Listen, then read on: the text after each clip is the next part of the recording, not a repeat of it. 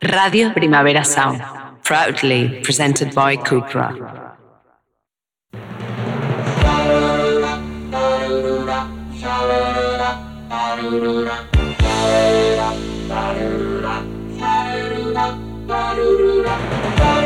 Marea Nocturna con Desire de Fez, Jordi Sánchez Navarro, Xavi Sánchez Pons y Ángel Sala.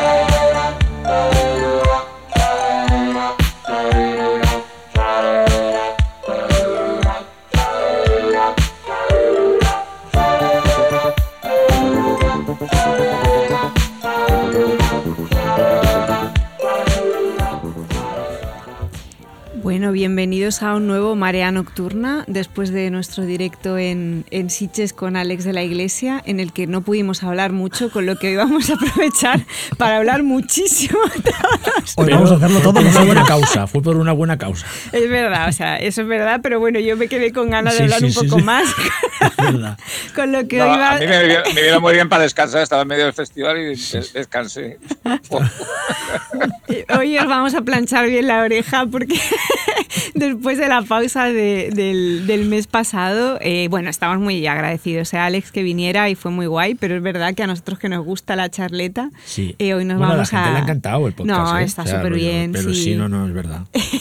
hoy nos vamos a desquitar y bueno, antes de empezar, darle la bienvenida a mis compañeros, a, Jordi, a, a Xavi y a Ángel. Hola. Hola, ¿qué tal? Ángel, hoy si le escucháis un poquito más flojitos porque está, está conectado desde, la distancia, desde una nave espacial. a, unos cuantos miles de kilómetros del planeta Tierra, supongo, que ese es el planeta que sale detrás. No, ese debe ser Marte o algo así. Vale. Y, lo tenemos, es bastante gracioso. Luego subí, bueno, luego cuando subiré a redes una, foto, en la que veáis el panorama que tenemos hoy en el estudio. Pero bueno, está todo muy bien, se escucha perfectamente. Y nada, y hoy un poco por hemos rescatado uno de estos temas que siempre ha estado así en el aire y que no se había acabado de concretar, porque siempre nos arrastra un poco la, la actualidad a veces. Y mm, hemos decidido hacer un marea nocturna sobre adaptaciones literarias. No tanto como una especie de lista de favoritos, aunque también, que cada uno luego hablaremos al final de nuestras adaptaciones literarias favoritas, sino porque teníamos un poco la sensación de que mm, estamos como en un momento un poco clave, ¿no? En el terreno de las adaptaciones, está adaptando más que nunca, ¿no? O más que nunca, o es un momento en el que se está adaptando mucho, sobre todo por, bueno, esto lo hablaremos, ¿no? Y lo comentaremos, pero porque hay mucha producción, ¿no? Por ejemplo, en plataformas y un poco la sensación está de que de pocos libros buenos se escapan, ¿no? Como, como que te enteras de que se están adaptando, incluso a veces te pones a cotillear en las plataformas y te encuentras con adaptaciones que, ¿no? que no sabías, ¿no? Que, que, ya estaban en, en, marcha o que estaban tan acabadas ya y de golpe, no sé, yo recuerdo hacer un artículo hace poco sobre los estrenos que venían en plataforma de, de este mes y me encontré con tres adaptaciones que me llamaban mucho la atención sobre el proyecto y que estaban ya las tres allí disponibles, ¿no? Solo una era de género, lo tocaba, que era Temporada de Huracanes, la adaptación, la adaptación de la novela de, de, Fernanda Melchor, que tiene una parte de thriller y demás, pero, pero bueno, que es muy llamativo eso. Y, y, bueno, también toda la producción en televisión, ¿no? que ahora hablaremos, ¿no? incluso de revisión de clásicos, con figuras como la de Mike Flanagan y la labor que está realizando, ¿no? como de actualización de, determinados clásicos, que, que, bueno, que no es la primera vez en muchos casos que se adaptan, pero, pero que sí que se está haciendo desde una óptica distinta. Y y bueno, un poco el, el, arranque, como siempre, yo siempre le cedo la palabra mm, Ángel y a Jordi por, porque siempre hacen estas introducciones ¿no? un poco más a nivel casi histórico, ¿no? de, de dónde marcar como un punto de inicio o, o, algo significativo en cuanto a adaptaciones literarias, ¿no? de dónde parte todo y a partir de ahí pues vamos a intentar ir un poco repasando cómo han funcionado las adaptaciones a lo largo de los años y yo creo que esta, la segunda parte del podcast estaría bien reflexionar un poco más sobre esto que estoy planteando y también ahí sí lo que nos gusta, ¿no? como hablar de nuestras adaptaciones favoritas favoritas y más allá de porque son nuestras favoritas, porque son interesantes, ¿no? ¿Qué cambios hay respecto a al punto de partida y demás. Con lo que no sé, Xavi, hay Xavi, Jordi y Ángel, si os apetece mm, arrancar un poco. Bueno, yo enseguida le doy la palabra a Ángel porque creo que él lo tiene más más fresco, más por la mano, ¿no? Pero sí que es cierto que, que la literatura siempre ha funcionado, sin duda, como una especie de laboratorio de, de I más D para el cine. Es decir, desde el principio, desde el principio vemos como eh, en la búsqueda de la legitimidad del nuevo medio, estoy hablando de principios del siglo XX ya, se empiezan a adaptar mm, grandes novelas, por un lado, porque son materiales conocidos, territorios conocidos para distintos públicos, y por otro lado porque eh, le da una capa de eh, respetabilidad al medio, es decir, al vincularse con formas culturales más eh, consideradas ya como consolidadas, pues el cine digamos que va adoptando cierta legitimidad cultural, ¿no? A lo que a principios de siglo pues todavía no se sabe muy bien lo que es, ¿no? Por tanto, enseguida ya el cine se acerca a la literatura y de hecho los grandes cineastas, los, los padres que configuran el, el el lenguaje cinematográfico son grandes lectores. O sea, sin duda, no sé, un Griffith, por ejemplo, el gran, gran maestro del primer cine americano, es un hombre oculto, un hombre de su época culto, que es un aficionado a la literatura, bueno, un experto, un aficionado y un conocedor de la literatura, que sin duda encuentra vínculos enseguida entre, entre cine y literatura. A partir de ahí, ya casi eh, a lo largo de la historia, el cine eh, desde incluso los de, la época clásica, los estudios de Hollywood, ¿no? El, eh, el, ir a buscar un libro era un valor seguro. Entonces, enseguida la, relación ha sido muy muy de simbiosis ¿no? entre cine y literatura. Aparte, a veces han ido un poco por separado, pero la literatura eh, comercial y la, alta literatura y el cine han estado siempre imbricados en una relación de idas y venidas, de amores y odios y, bueno, en cualquier caso, simbiótica. ¿no? No sé, Ángel, cómo...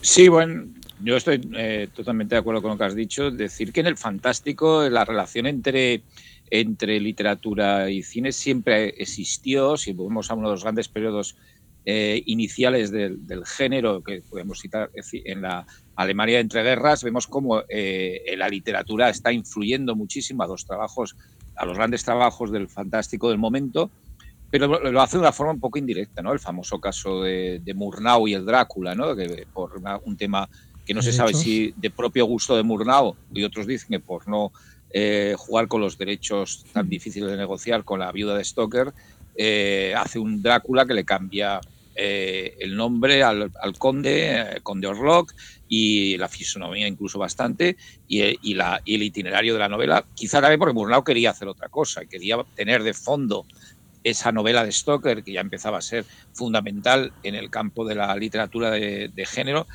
pero que eh, él tenía otras intenciones. Eh, y, las grandes obras, a lo mejor, de, la, Alemania entre guerras, se basan más en cuentos populares, en leyendas o en, recreaciones personales de los autores, como puede ser en la ciencia ficción Metrópolis, ¿no? que es una idea de Theon Harbu y, y, llevada a cabo por, por eh, Fritz Lang, donde podemos reconocer muchas ideas de la protoliteratura de ciencia ficción del momento o de, o de o anterior, pero no hay una, un texto directo basado ahí. Pasa lo mismo con el Caligari, pasa lo mismo con eh, el Golem.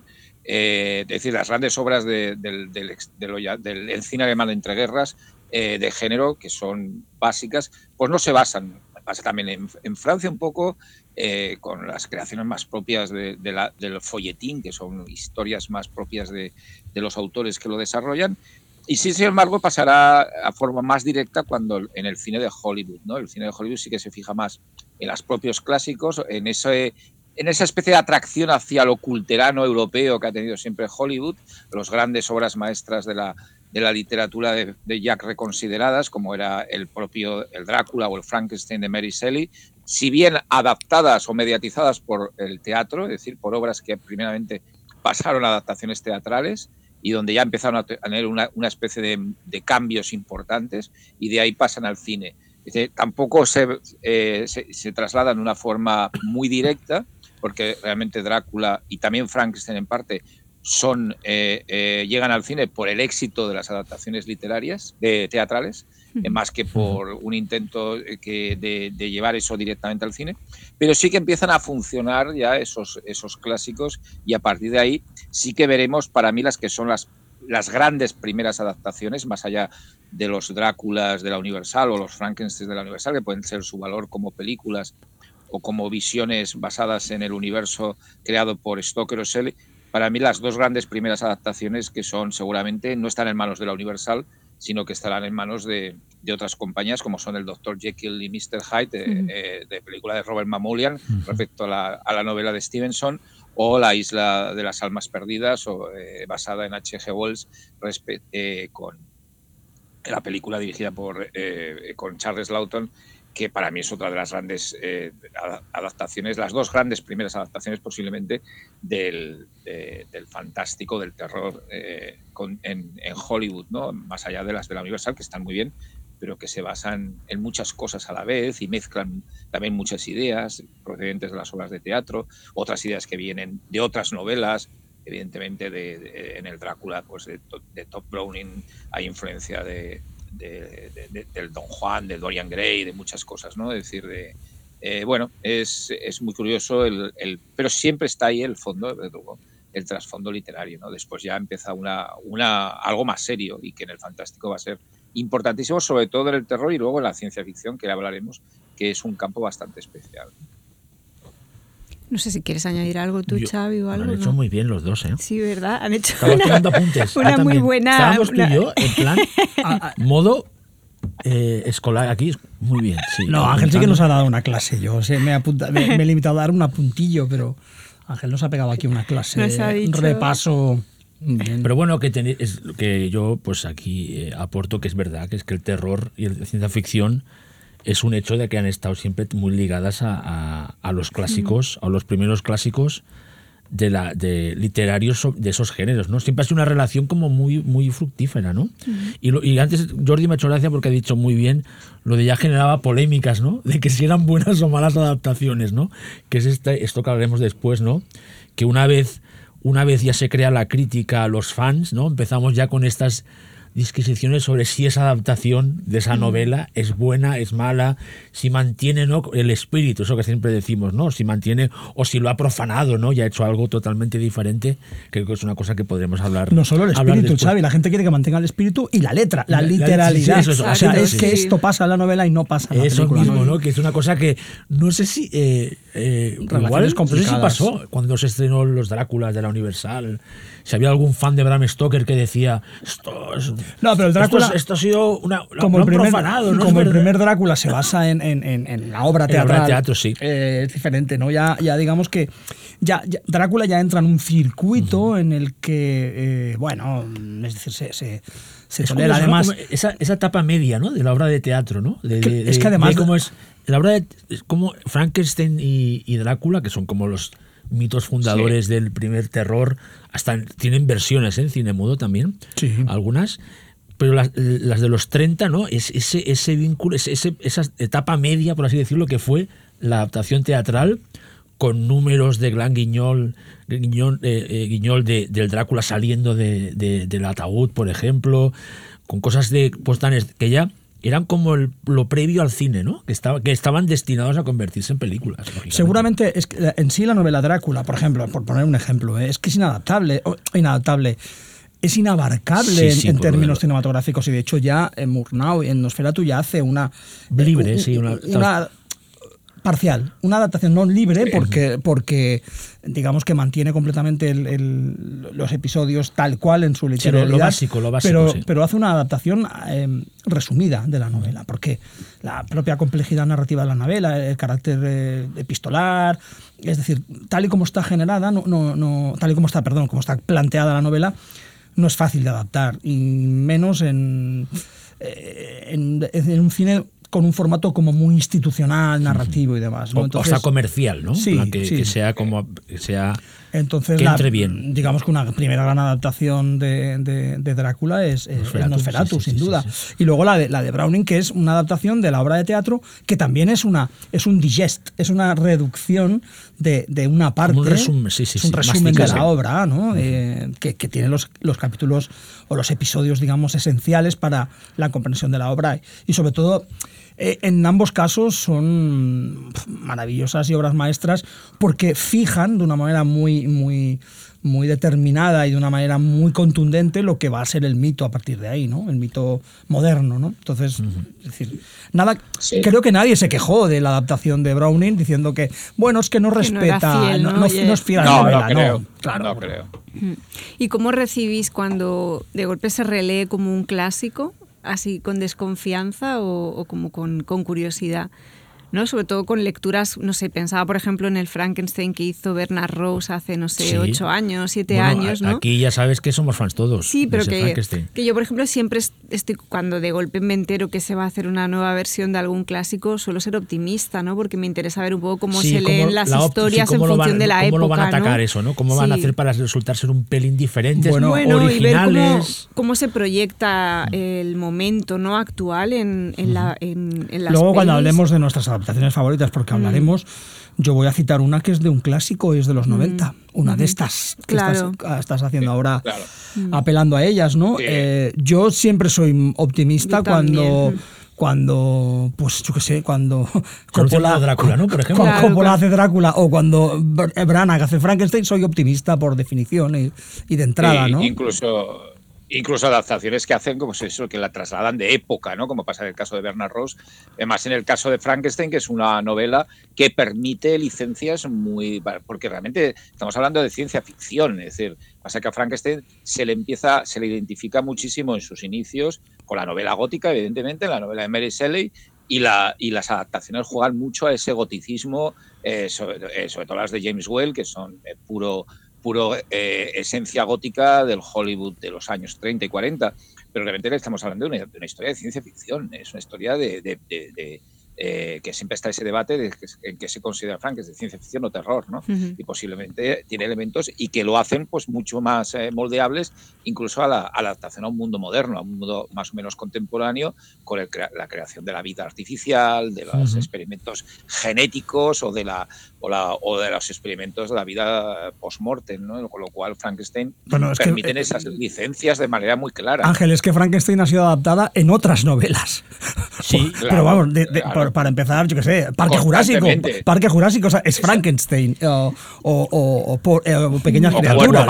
o pequeñas criaturas que hemos visto hace poco. ¿no? Bueno, y en línea, bueno, tu peli May, ¿no? Como en una línea indie sí, también. Bueno, sí, que Frankenstein ha sido muchas veces adaptada sin que se cite que es Frankenstein. Bueno, y ahora hay una de Diablo Amiga Mortal de Wes Craven, ¿no? También, sí. Que, bueno, en clave teenager, es mm. decir, que, bueno, eh, en los 80 por Wes Craven. Bueno, es que ahí eh, Frankenstein se le puede dar muchísimas vueltas, es decir, es muchísimas vueltas. bueno, porque la del Diablo Cody es comedia también, es comedia, ¿no? Bueno, parece como comedia pop así de terror. No saques Diablo Cody que Ángel está lejos. Ángel seguro que se muere por verla.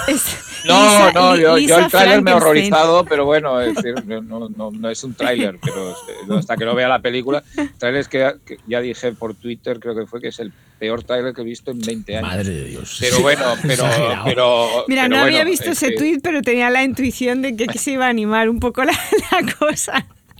Sin duda, sin eh, duda eh. es que Frankenstein es, ya es más que una novela. O sea, quiero decir, lo que, lo que crea en su día Mary Shelley es un mito. Es un mito mm. moderno. Eh, un mito que está vinculado con, con la modernidad pura y dura. Entonces, claro, entronca también con, con con lo que va a ser el futuro, o sea, es que lee, digamos que construye futuro, que, bueno, lo hace una, obra fundacional, ¿no? Mm. Mm. Sí. Y aparte, el, es curioso eh, esas adaptaciones de, esos inicios del, fantástico, del género en Hollywood, con la Universal y otras compañías, como también los límites entre ciencia ficción y terror estaban muy difusos, ¿no? Porque curiosamente la ciencia ficción era un género literariamente incluso menor. Es hoy, creemos que la ciencia ficción era como mucho más, es mucho más, incluso a veces, más sofisticada que el horror, ¿no? Eh, por, quizá porque las adaptaciones contemporáneas son como mucho más eh, costosas, son superproducciones. Sin embargo, que la literatura de ciencia ficción en los años 20 y 30 era principalmente, estaba basada sobre, todo en literatura pulp, eh, muy, y que Hollywood solo tenía en cuenta realmente en la ciencia ficción eh, autores que ya tenían un cierto prestigio cultural, como era H.G. Wells, ¿no? y, ahí la isla de, las almas perdidas, la isla del Doctor Moreau, que tiene mucho de ciencia ficción, eh, Mm. más que de terror, casi, aunque mezcla las dos cosas, eh, o Julio Verne, ¿no? que eran los dos grandes. eh, es curioso cómo a- la adaptación hacia el horror entra mucho a través de, de- de- de- de- de híbridos, incluso a través de la aventura o el misterio. ¿no? Mm. Conan Doyle siempre fue un autor muy adaptado desde el inicio en Hollywood, ¿no? Mm. desde El Mundo Perdido, Perdido, en la época sí. muda, eh, eh, con película con Willis O'Brien ya en los efectos especiales, o Sherlock Holmes, ¿no? que hay una, toda una, una saga de Basil Rathbone, también producida por la Universal, eh, de películas con, adaptando a, a Conan Doyle, que algunas derivan hacia el terror, ¿no? es decir, hacia cierto terror gótico. Es decir, que era, sin embargo, la ciencia ficción está, eh, siempre ha estado menos. Y cuando aparece es en- en- de la mano de, de estos autores, de H.G. Wells otra vez en El Hombre Invisible, ¿no? de James Well también. en Bueno, Universal. eh, Ángel, eh, la adaptación de la adaptación de Viaje a la Luna de Well, de ay, perdón, de, de Claro, Verne de- es de 1902, es decir, la película de Sí, sí. Méliès, que es de, es de los inicios del cine, ¿no? Es verdad que Sí, toda esa y parte de más 20.000 pulp, leguas hay sí, varias también. Sí, eh, sí, sí. eh, que esa parte más pulp, Ángel, que decías tú, de Weird Tales, no llega al cine americano hasta finales de los 50, los 60, que es cuando empieza Sí. el boom este, pero que aún así era considerado como un nivel bajo Muy- de muy literatura. pulp. Y ahora imagínate. Y las, y, las, y las adaptaciones de los años 50 de ciencia ficción son, esto Jordi aún lo puede decir más claramente, están basadas en novelas o en, o en historias que aparecen publicadas en, en- en revistas pulp y que no son literatura que en aquel momento, hoy puede ser que sí, sea considerada de gran nivel.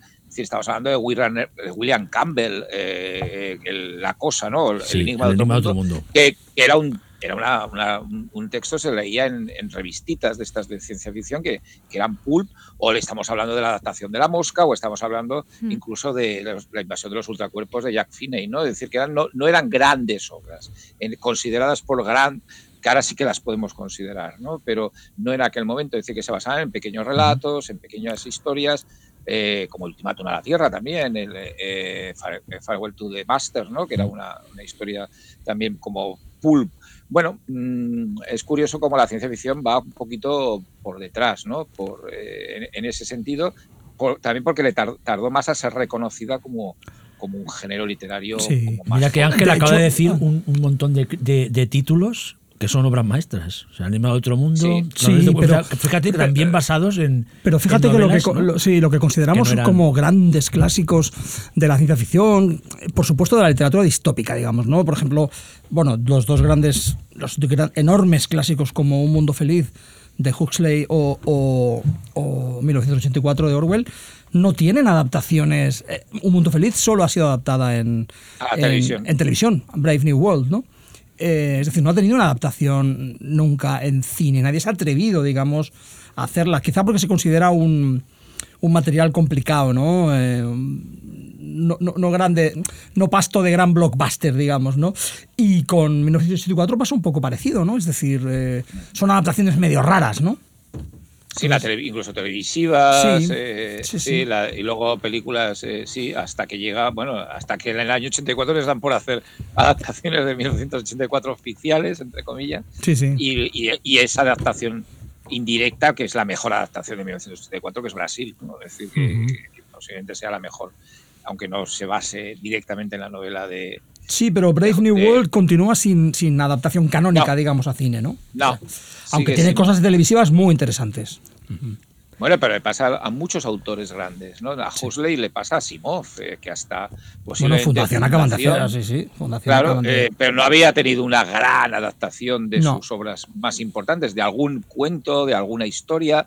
Yo Robot, evidentemente, en una superproducción a principios de los 2000, eh, la de Alex Proyas, pero no ha tenido nunca una. Ha sido muy prolífico en, y, casi ninguno de los grandes autores de la ciencia ficción, ¿no? de, que ahora consideramos como es decir, claro, ni, ni C. Clarke ni, ni, Robert Heinlein, hasta mm, muy tiempos muy recientes, no tenían adaptaciones y siguen Clarke tampoco es que tenga muchas. El único No, es Kadik, no, no. Kadik, ¿no? Que sí que ha tenido suerte. Sí, pero también hay mucha, sí. sí, pero hay también mucha cosa muy buena que no sé. Ubik, por ejemplo, no se ha hecho nunca no una adaptación per se de Ubik, ¿sabes? Y luego lo que se han hecho mucho de estos autores, especialmente de Dick, es Cuentos. eh, cuentos y adaptaciones un poco sui generis, es decir, adaptaciones que no lo son, que no son literales, que son variaciones, que son darle la vuelta un poco. Que hace que los fans cosas. se peguen ahí en un ring. No, yo creo que también. Philip K. Dick es una, es una presencia tan importante en el cine y en la cultura de, de- de final de siglo y de principios del XXI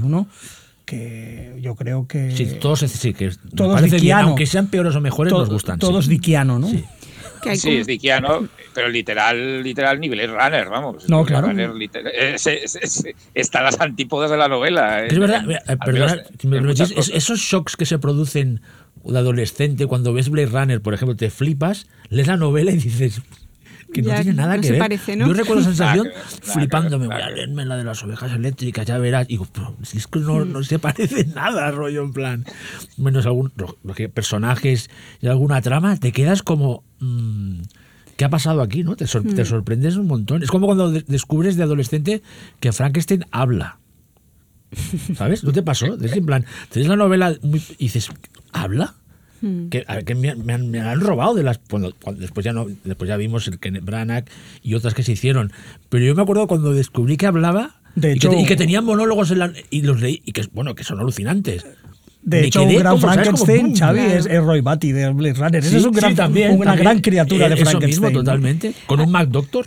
Y o sea, en Y plan- cuando veamos alguna, alguna versión que hablaba, como aquella película que era para televisión, la verdadera historia de Frankenstein. Sí, que está muy bien. Michael Sarrazin, eh, aquí, eh, nos quedábamos un poco como Sí, raros, como- ¿no? Y- como no eh, entendías, eh, ¿no? Como y, y era mucho más, era mucho más Sí, sí, eh, fiel a- a- a- al original, ¿no? Hay una cosa, hablando como de estos autores, que continuamente hay como el impulso y la necesidad como de adaptarlos. Pienso en dos que son como clave en, el, en, en la historia del cine de terror y de género, que son Poe por un lado y por otro lado Lovecraft. ¿Por qué creéis en esa, porque hablábamos de Frankenstein como un mito, ¿no? Ya como una imagen, como algo icónico que, que va más allá, ¿no? De la obra en sí, ya es una creación, ¿no? Como que, que lo cruza Como un todo. universo que ya sí. Pero no- yo, yo siempre he tenido la sensación de que tanto Poe como Lovecraft no eran autores fáciles realmente de lectura. No lo son, sobre todo Lovecraft es bastante difícil de leer, ¿no? Que cuando lo digo mucha gente se escandaliza, pero yo lo creo de verdad, o sea, es no, exigente. y siempre me pregunto por qué siguen siendo tan atractivos para los directores, ¿no? Porque los códigos de, de- de- de sus relatos pertenecen a otra época, ¿no? Y, y no sé cómo lo veis vosotros. Pero Poe es un clásico americano. Es decir, Mm. Poe es un, es, un, es un autor que se lee en las, en las escuelas. Sí, totalmente, Por tanto, sí, sí. Lovecraft no, ¿eh? Mm. Pero Poe es una- un poeta americano Mm. clásico. Está considerado como uno de los padres de la literatura, ¿no? Entonces, eh, ha entrado en las escuelas, ha entrado en la... De hecho, la operación interesante es cuando eh, cuando Roger Corman eh, agarra ese material tan, tan digamos, de, de, de un gran escritor y hace algo funcional. Sí, y que- como de serie- shocking, serie ¿no? B, sí, sí, sí, de terror, ¿no? sí, sí, sí, totalmente, de autocine. eh, Claro, em, pero Poe es uno de los. A ver, sus cuentos son de terror, pero es uno de los grandes eh, maestros Sí, de sí. ese romanticismo tardío que tan, tan, Sí, sí, sí, tan total. propio, ¿no? Mm. Y- Entonces, y- y- Ángel, dime. No, no, no, que eso que dices es muy importante para, porque es una de las razones que Carl en la Universal, eh, que le estaban masacrando la- la los censores y las críticas con sus películas, eh, quiere poner un poco de, de- de- de, digamos, de testaferro cultural a Poe, ¿no? Sí. Es decir, eh, y por ejemplo, cuando hace doble asesinato en la calle Morgue, eh, que quiere hacer una película de ese tipo, que no se parece en nada al relato de, de Alan Poe, Hombre, Pero es coge violenta la- y tremenda, ¿eh? Claro. Sí, claro, pero coge a Poe un poco como, como Coartada. justificación Sí. coartada de porque tenía un prestigio tremendo. Sí, que era ¿no? alta Decir, cultura, bueno, voy a que hacer tenemos alta a Poe, cultura. Claro. Tengo a Poe, como igual que antes teníamos a Mary Shelley y cosas europeas, ahora tenemos a un clásico Americano. respetado, y ahí ya se callan, ¿no? Es decir, bueno, es una adaptación de Poe, aunque realmente, aunque es una estupenda película, a mí me gusta mucho y pasa igual en Satanás, ¿no? La- la sí, película sí, sí. de, de Edward G. Ulmer, pero mm, tienen poco que ver con lo, con lo, con lo original de, de Poe. Sí que hay ideas, hay puntos, hay atmósferas, pero, pero Poe luego sí, el que, como dice Jordi, es el que lo acoge y el que lo ha a ver, con mucha libertad también, ¿eh? Sí. Pero es, es Pero que- Roger Corman. El que lo convierte en cultura pop es Roger Corman de una manera brillante y además con una calidad eh, notable, ¿no? Eh, pero sí, digamos que de todas formas es que es- Poe está tanto en, en- en- en toda la literatura macabra estadounidense y anglosajona después, está, está tan, tan presente, es una presencia tan continua, ¿no? tan constante que, que es realmente el padre fundador de, de la literatura macabra en, en inglés. ¿no? no es el primero, ¿eh? o sea, no quiero decir que, no, que los, los oyentes puristas no me, no me crucifiquen por esto, pero es el fundador en el sentido de que sus temas, sus enfoques, sus obsesiones mm, mezclan también lo macabro con lo romántico, con, es decir, son tan poderosas estéticamente que, claro, mm, configuran todo un panorama cultural del que es en el que es muy fácil entrar, ¿no? Sí, Todo sí. lo contrario que, Que que- Lovecraft. que Lovecraft, que ah, primero, Sí. primero es de otra época, es ya siglo XX, eh, es un escritor pulp y es un escritor que mm, crea un mundo mm, que viene de, de toda la tradición de la literatura macabra, él mismo, es- eh, él mismo es un estudioso y hace pastiches mezclando ciencia ficción con horror, mezclando muchas cosas y que crea unos mundos que son muy propios, Y son no- muy propios y no es fácil... Con Lovecraft no tenéis un poco la sensación de que, de que la, la lectura que se hace de Lovecraft desde el cine ahora es como un poco,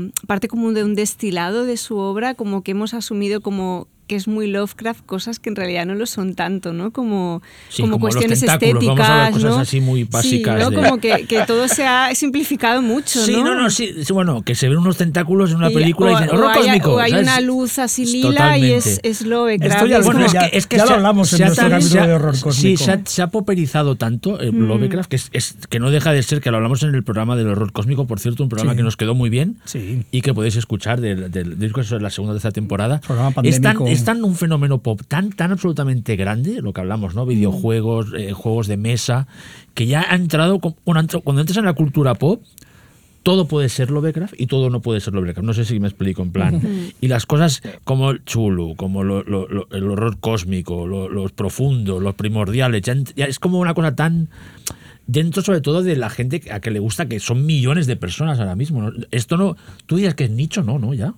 No. Lovecraft, Lovecraft ya Pero- es realmente dentro de la cultura pop, del, de cine, de, de- de- de- de novela, de juegos de mesa, es ultra popular realmente. es, un superventa. Es ¿no? nicho en el sentido de que sigue siendo cosas eh, escalofriantes, Sí. que por tanto que no gustan Pero a todo masivo. el mundo, pero masivo dentro, de, dentro del ámbito de Claro, la- de hecho, estamos convencidos de que si alguna esto. vez se llevara a cabo la famosa adaptación de Las Montañas de la Locura, sería un acontecimiento a nivel mundial esta película. La haga Cameron, la haga del Toro o quien sea, ¿no? Sería realmente una película que igual daría mucho dinero, ¿no? Que ya sería la culminación de, ¿no? de una película, de una novela que, como bien decía Desiree, yo tengo, lo hablamos igual en el cósmico, yo tengo, el cósmico, yo tengo amigos que no, pu- mi hermano, por ejemplo, que es un gran lector, se aburre con Lovecraft, no puede Mucha leerlo. gente, se aburre, sí, sí. me dice, yo lo he intentado, Love- y no hay manera.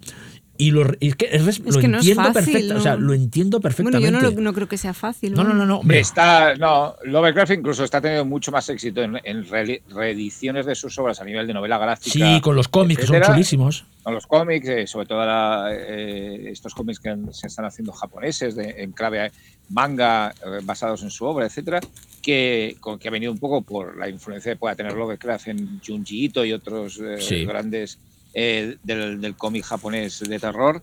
Bueno, eh, que, que- que realmente la, eh, lo- yo creo que hay muchos lugares comunes que se atribuyen a, a Love- a Lovecraft que no lo son. Es decir, su, literatura, la gente ha leído, eh, como te comparto con lo de, lo de Desi, que no es fácil leer a Lovecraft. y, y la gente ha leído cuatro cosas de Lovecraft con, eh, y bueno, identifica eso con, con- con el famoso chulu, ¿no? que es como una cosa con muchos tentáculos y muy, muy horrorosa. Y, y- y- y ha habido como una especie de identificación de todo eso con, con el autor. Realmente, Reanimator, que es una, un cuento eh, que se ha llevado al cine, tampoco se llevó como es la- el cuento real, Ujú. que tiene que más que ver con Frankenstein que con, Sí. con, con- con tentáculos y con. eh, De hecho, es una especie de Sí. versión de, de Frankenstein. Claro. Es que Ángel, toda esa, toda esa parte de obra de Lovecraft, que son relatos macabros, eh, Las ratas en las paredes, Herbert el reanimador, em, Los sueños de la casa de la bruja, es decir... Casa de la bruja. claro, son... son eh, quiero decir, hay, mucho cuento macabro para revistas pulp que, que tiene una fácil adaptación. Lo que se entiende como horror cósmico, bueno, pues no es todo Lovecraft. Es característico, pero mm, todos los mitos y todo esto, además, mucha parte de este universo está creado por los seguidores de los seguidores de Lovecraft, ¿no? Entonces, bueno, hay mucho cuento de terror al que han acudido las productoras a, hacer pelis de terror, bueno, pues como uno más, ¿no? Y un poco luego está como el reverso de lo que tú dices, ¿no, Jordi? De que muchas veces como que se desvirtúa, ¿no? Que hay productoras un poco que tienden a coger como la premisa de cuentos que son como muy importantes y que son clásicos o que son relatos de culto y que un poco eh, se quedan simplemente con la idea y que no van a, no se mueven con criterios de fidelidad ni de respeto al original, sino que les suena un poco como que es una es un relato potente, un relato clásico que un relato conocido. de la manera más claro. zafia, si quieres. Pero es un poco, nos da pie a hablar del reverso, ¿no? Que es como eh, em, a lo largo de la historia se plantean adaptaciones que son tremendamente sofisticadas, ¿no? Que muchas veces incluso, aunque los relatos, los puntos de partida son buenísimos, lo que hacen los directores también lo es, ¿no? Como que consiguen darles la vuelta y consiguen llevárselo a, a otro espacio, ¿no? Y jugar sobre todo con los lenguajes, ¿no? Un muy buen relato literario, una muy buena película y no necesariamente extremadamente fiel, ¿no? Y si os parece, hablamos un poco de todo esto que nos da pie a hablar, yo que sé, de películas como, como de Innocence o Los pájaros de Alfred Hitchcock, ¿no? Y con sus respectivas fuentes literarias, pero bueno, cambiamos de bloque y lo hablamos. Estás escuchando Marea Nocturna.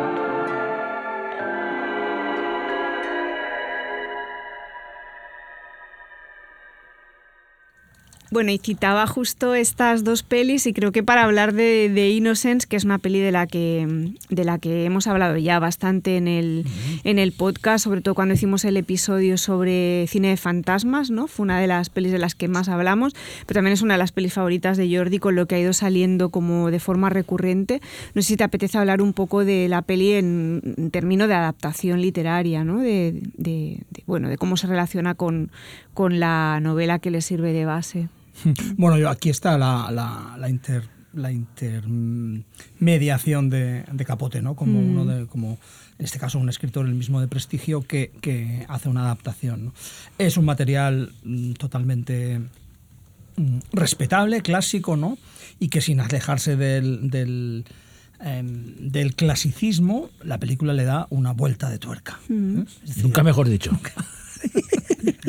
Ángel, a, mí de, de, Innocence me parece una de... Es que, claro, supera un poco la propia adaptación del texto de Henry James, que es otra vuelta de tuerca, que es una, historia fascinante y una, novela eh, extraordinariamente bien escrita, como casi todo lo que hacía Henry James, que, es un escritor de una, de una, de una caligrafía eh, absolutamente eh, limpia y, precisa. Y, eso está muy bien conseguido al, convertirse en uno de los relatos de fantasmas en la pantalla más precisos y yo creo que es la definición propia del relato de fantasmas cinematográfico. Pero claro la película de Jack Clayton y con la intermediación y la adaptación de mucha gente sobre todo de Truman Capote que era un gran escritor y una personalidad muy potente le da una, una relevancia brutal. Es decir, todos aquellos aspectos que podrían ser, eh, que ya en aquel momento se podían haber sido un poquito anacrónicos, la película de Clayton los eleva y los eleva hacia adelante. Es decir, hoy en día no, mm, eh, posiblemente The Innocent sea una de las películas más modernas de, de, fantasmas que puede hacerse o que se han hecho. Y en eso radica su genialidad a la hora de transcribir un texto que de base es uno de los grandes cuentos de fantasmas de la historia de la literatura inglesa, pero que realmente luego eh, la película se convierte en canónica, no porque sea una adaptación precisa y perfecta de la misma novela, sino porque le da un, eh, vigor que le hacía poco a falta ese texto, pero que lo consigue, ¿no? tanto para la época en que está hecha como para generaciones futuras. Es decir, nadie que vea hoy The Innocence eh, puede decir que la película de Clayton es una película como pasada de moda, ¿no? Es un relato realmente que sigue funcionando a nivel de película de terror, de análisis psicológico, de, muchas lecturas, ¿no? Y, luego tiene ese potencial visual, ¿no? Que tiene a través de la puesta en escena de Clayton y de la fotografía de Freddy Francis, ¿no? Que es que además eh, es absolutamente fascinante. Sí, que además quedan ahí las dos, eh,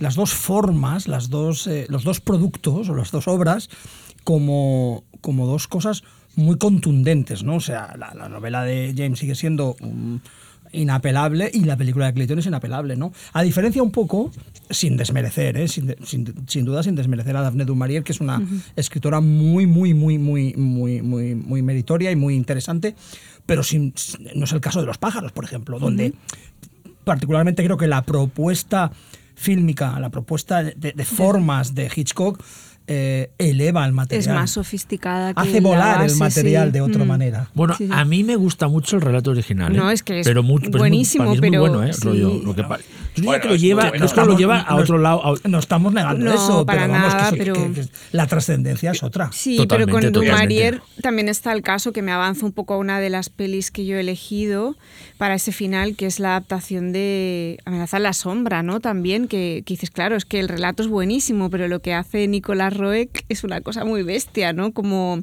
yo creo que estos son casos justo de lo que decíamos, ¿no? De que son tan buenas el material de base como la propuesta resultante en la adaptación que ni siquiera las puedes te las puedes plantear como en términos de comparativo o en términos de si es fiel o no, ¿no? Porque son dos cosas distintas que parten del mismo espacio, pero que no puedes entrar en cómo se ha adaptado, cómo no se ha adaptado, mejor una cosa es la otra, es que son dos cosas que van por libre, ¿no?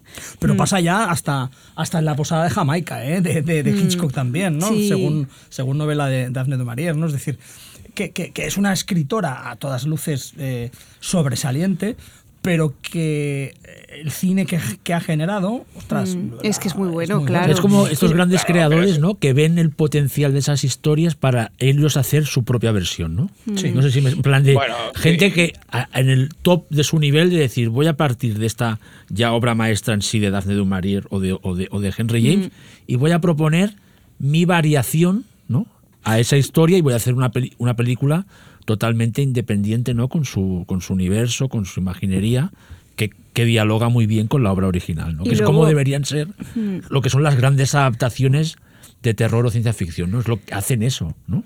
Y luego está la idea esta de, de, tanto en el, carro, en el caso de Henry James como en el caso de Shirley Jackson, en, que también que es un hombre que tenía que salir en esta conversación. mis favoritas que está de esta, Robert Wise. Está esta cosa como de, de, que han generado adaptaciones muy interesantes, pero también han generado muchísimo cine que claramente bebe de ahí, pero no, es, no son adaptaciones, es decir, pero no puedes entender gran parte del cine en torno a conceptos como la casa encantada o el fantasma como algo psicoanalítico casi que no que, que está en muchas pelis, no necesariamente en adaptaciones, ¿no? en todas. Richard Matheson ha creado cine claro, sin haber, sin, ser adaptaciones, sí, y eso es muy bestia. Yo creo que justo pasa con, e, con esos tres, ¿no? Con James, con, con Matheson y con, y con Shirley Jackson, sobre todo en los últimos 10 años, ¿no? Que también con esta cosa como de necesaria de volver a reivindicar, de reivindicar a las autoras, ¿no? También hay muchas decisiones en las películas de en, los libros de Shirley Jackson que están muy presentes en el cine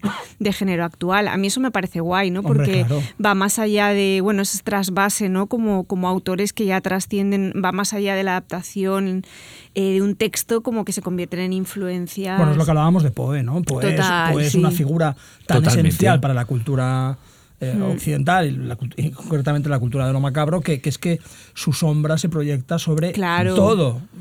Y luego no ha salido aún, pero también el caso es Stephen King, ¿no? Lo mismo, ¿no? Pienso en Misa de Medianoche de Flanagan, que no deja de ser uno de los mejores Stephen King, no escrito por Stephen King, ¿no? Y hmm. está por... o sea, el, ¿no? el, el, el, espíritu, la manera de entender el género de Stephen King está en un montón de películas que no adaptan novelas suyas. Y al mismo tiempo, y al mismo tiempo, Xavi, eh, Stephen King es es Matheson, es, Jackson, es, es, Henry James, es toda esa tradición. Es que, aunque es una obviedad y, y, la mayoría de oyentes lo sabrán, era de los primeros que en sus, en sus libros incluía prólogos donde alababa a Shirley Jackson cuando nadie sabía quién era Shirley Jackson o no o, estaba totalmente olvidada, le dedicaba o le ponía nombres de capítulos a sus libros que homenajeaban a, a Matheson, que es increíble la tarea que hizo también de, de, de- sacar a la luz a los clásicos que él había, él había leído y que ahora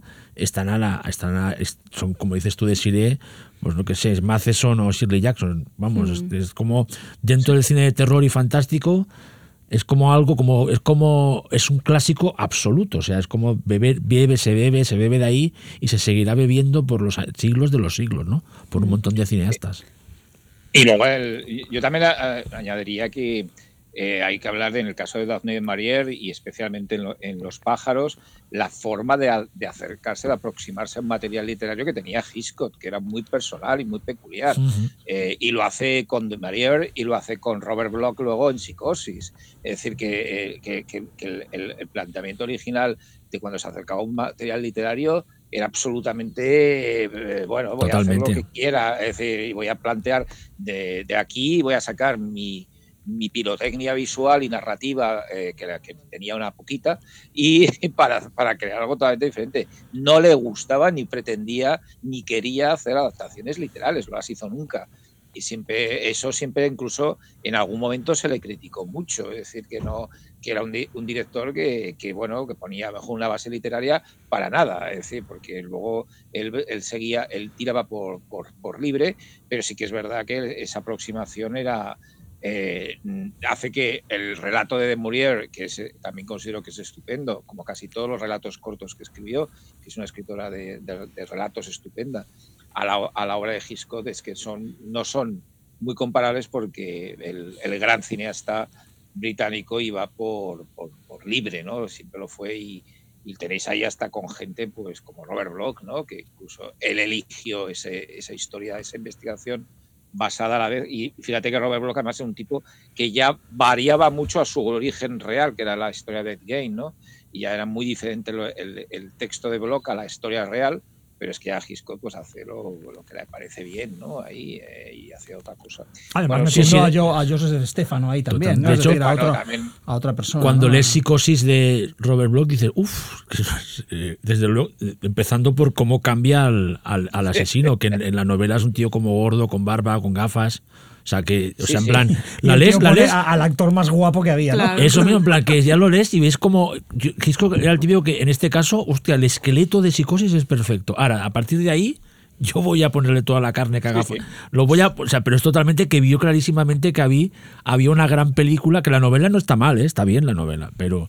Pero ahí sí Pero que lo hizo es. siempre Hitchcock, es decir, lo hizo en 39 escalones, lo hace en, en El agente secreto, lo hace, lo hace en Rebeca, él cogía ideas y bueno, iba a su rollo y a su, a, a su peculiar. Pero pasa que le gustaba tener ahí como una base Ujú. literaria cul- culterana, ¿no? Que, que eso le gustaba y que le venía también mucho de, de su colaboración con, con Alma Reville, ¿no? Xavi hablaba de, bueno, un poco mm, de- del trabajo de, de Stephen King como, como también durante muchos años como reivindicando a todos estos autores y considerándolos como parte de, bueno, del- de, lo que son, ¿no? De la historia de la literatura de, de género fantástico y de terror. Yo creo que es un buen puente para hablar ya de adaptaciones más, bueno, de, de la adaptación de los bestsellers más contemporáneos, ¿no? Y una figura clave es la de Stephen King, ¿no? Y cómo se ha adaptado a lo largo Totalmente. de los Mira, años. ahora pensaba todo el rato en, en que es una película que ha salido dos. De hecho, le dedicamos también un programa a Stephen King. Estaba J, ¿no? Si no me Eh, equivoco. Stephen, sí. Eh, eh, que es claro, es que el resplandor, ¿no? Como que ahí también Stanley Kubrick dijo, pues voy a hacer lo que me dé la gana con el resplandor, ¿no? Sí. Y, y, y fíjate, una obra maestra absoluta. Tenemos, en mi opinión, un grandioso libro y una grandiosa película totalmente diferentes entre sí, Sí. ¿sabes? ¿Cuál Eh, sería. ¿Cuál sería vuestra adaptación favorita de Stephen King? Creo que ya lo El dijimos res- en la... resplandor, claro, es que el resplandor es mucho resplandor, Hmm. ¿sabes? Yo no lo diré no me acuerdo cuál para, dijimos para no la- repetir, por- es que no sé si voy a acertar, o sea, no sé si voy a decir la misma. La Yo misma, también, ya. Pero igual. bueno, hoy, hoy día son eh, El Resplandor y Misery, Mm. como películas potentes, ¿no? Que, que- que están, bueno... Eh, me, me flipan. porque también. Carrie A me gusta Sí, Sí, yo creo muchísimo, pero, Carrie Carrie es de las que has escogido tú, Sí, pero- De tus favoritas, pero, adaptaciones. mm, Carrie yo creo que, lo- a ver, lo que voy a decir es un sacrilegio. Es mucho mejor la película que la novela. Pero la novela es súper interesante. Sí, sí, sí, sí. Pero... Y a mí el final, bueno, eso ya lo A comentaremos mí el, luego. el a mí el final de, de, la novela de me Toby flipa. Hooper me, me alucina. Me A alucina, mí me también, alucina. El a Silent Slot me, lo que vuelve loco. me vuelve loco. Hay que decir que a Stephen King le han, le han hecho. Le han- el cine le ha tratado bien, es decir, en general. Es decir, en Ujú. general. Y el- las adaptaciones, por ejemplo, aunque algunas cosas hayan cambiado, algunas cosas las hayan modificado, eh, en, en la- en novelas que podían haber sido tan, sim- tan simples en la pantalla como Cujo, eh, es una adaptación estupenda de la novela. Eh, la película de Luis Tigue, o no digamos Christine, que creo que es una adaptación eh, estupenda de la novela también de, de- de King por parte de John Carpenter. Eh, es decir, que, que le ha tratado bien también porque la gente eh, que, que ha estado detrás de las adaptaciones, yo también dejaría El Resplandor aparte. A mí El Resplandor me parece simplemente la mejor película de terror de la historia, pero el... eh, Dice eh, pero creo simplemente. que no es una no la veo como una adaptación de Stephen King el- el- y estoy No, eso es estaría que, de acuerdo claro, incluso sí, con sí. Stephen King no es decir que, que no la pero no pero creo que dejando aparte el resplandor que es un punto y aparte en el cine de terror eh, de la historia eh, yo creo que la- el- le ha tratado muy bien Christine está muy bien en el, el, el Silent Slot, que me parece maravillosa la adaptación que hace que se hace para una miniserie de televisión pero que, que también ha sido un autor que ha sido muy bien adaptado a la televisión, curiosamente, ¿no? Es decir, que, que haber tenido el primer hit de es una un, poco de digest también resumida, pero es Pero una a mí me buena encanta. Ujú. de, de la, de la novela de, de Stephen King. Bueno, en general le ha tratado muy bien, incluso en algún relato pequeñito de estos que tiene en el umbral de la noche y que tiene tantos Sí. relatos muy buenos. Stephen King eh, en- también es un gran escritor de cuentos de terror eh, y ha sido muy Sí, bien lo que hizo Fran Darabont también, ¿no? Exacto, Hay mucho, la niebla y, las sí, lo, y lo que no es terror. Sí, sí, no, no. eh, Parpota o, o Dolores Claiborne por parte también de Tyler Hathor. Bueno, es decir, que bueno, que, que tiene. hay muy pocas películas de Steve, basadas en Stephen King que sean horribles, es decir, que sean muy malas, ¿no? Es que la, la han tratado bien, ¿no? Porque eh, los, muchos de los directores que están ahí pues son gente que entiende muy bien el género y también la literatura, igual que hablaba de sí, que yo estoy de acuerdo, puedo estar muy de acuerdo que Lovecraft a veces es difícil y eh, Stephen King es, es maleable, es, es fácil de adaptar.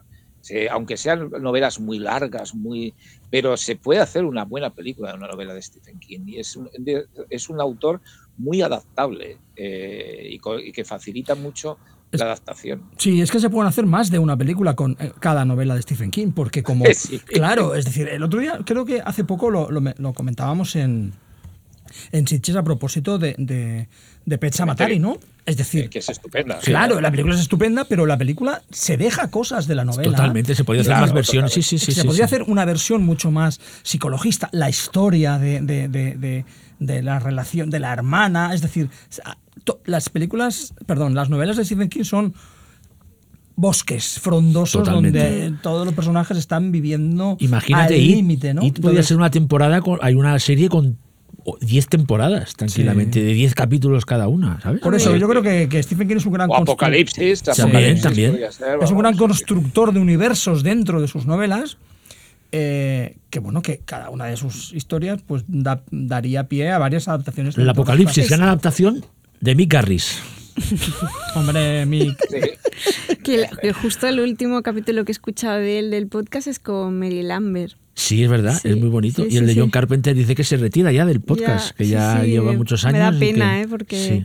Y no, que hay una cosa con lo de Cementerio que es muy curioso, que mm, yo soy muy fan del, del podcast este sobre Stephen King, el Kingcast, Sí, sí, que sí. me gusta mucho, que probablemente sea la peli que más eligen los, in- la novela que más eligen los invitados y es muy curioso porque todos un poco coinciden, no lo verbalizan, pero se nota en su discurso que es como que les fascina la peli, pero que tiene algo frustrante también, ¿sabes? Como, como Es esa que es mezcla verdad. de, de que es una peli fascinante, pero es un libro que propone cosas tan bestias, ¿no? Que, que también puede ser una experiencia frustrante a la vez. Y hay como esa ambivalencia todo el rato. Y es curioso que sea una de las que más elige la gente. Sí, lo entiendo porque la, la- la película, que es fantástica, sí que es muy, es, ¿cómo diría? Simplifica mucho para poder contar la historia en una hora, en una hora y media casi. Mm. La novela es mucho más No, densa tampoco porque no es de las No, más no es de las más largas. largas, pero claro, todo el proceso, por ejemplo, Bueno, de todo el duelo, tema del del, del duelo, padre claro. y, Mm. y- y- y de la, y, de, y de su mujer y de la madre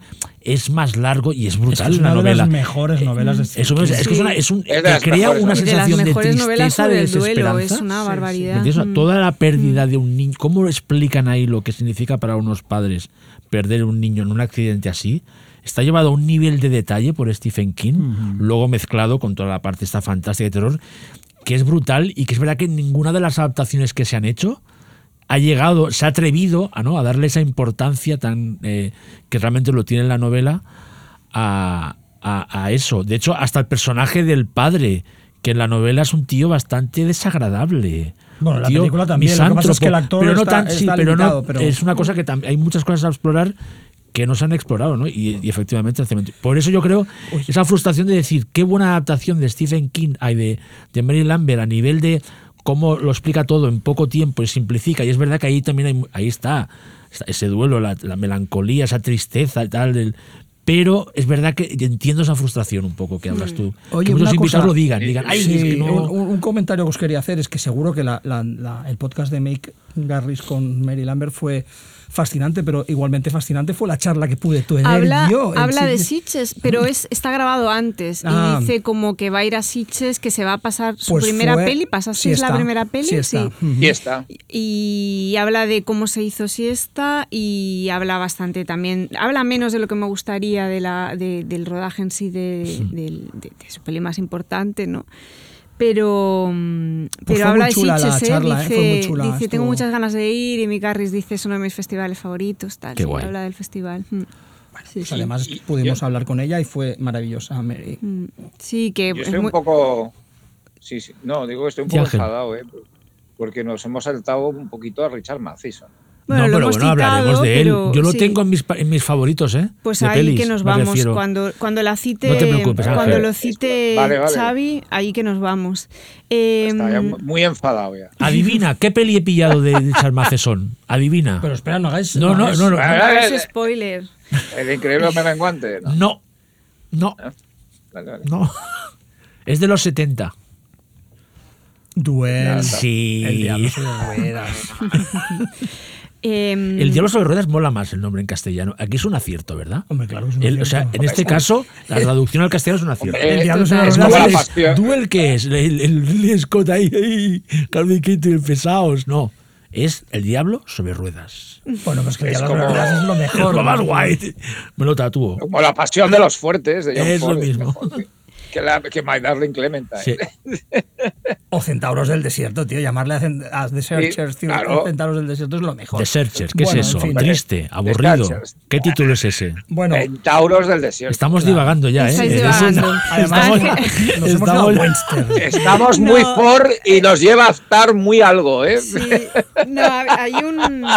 En estos esquemas que envía Ángel hay un apartado que también ha salido, pero así como un poco por encima al hablar de Flanagan y demás, que es la idea de la televisión como, como paraíso de la adaptación, ¿no? En las adaptaciones de la BBC o un caso como tan cercano como el de eh, Ibáñez Serrador, por ejemplo, y bueno, ahí puedes trazar un puente con el presente, ¿no? Que, que muchas de las series más importantes de, de género que estamos viendo tienen una base literaria, al menos en el caso de Flanagan es, es bastante Es evidente, evidente, sí, sí, ¿no? los grandes hits de Flanagan son Mm, todo obras literarias, sí. son todo Sí, sí, no sé si, clásicos. os- si os apetece hablar Pero un antes, poco de- ¿por por qué no volvemos un poco atrás y vamos a Richard Matheson? a ¿no? Matheson? Sí, Claro. bueno, y ahora porque como la- hemos decidido... Twilight al- Zone, lógicamente, ¿no? Claro. Es como el gran. Bueno, pero Hay Zone más, hay es más que series, es, ¿eh? es que- guioni- es que Richard Matheson, claro, estamos hablando de un gran guionista que además adapta a, a Poe, eh, sobre todo para, para- en muchas de Corman. las Para de- Corman, para cierto. Corman, pero estamos y, y- y guionista de Twilight Zone, de grandes episodios de Twilight Zone,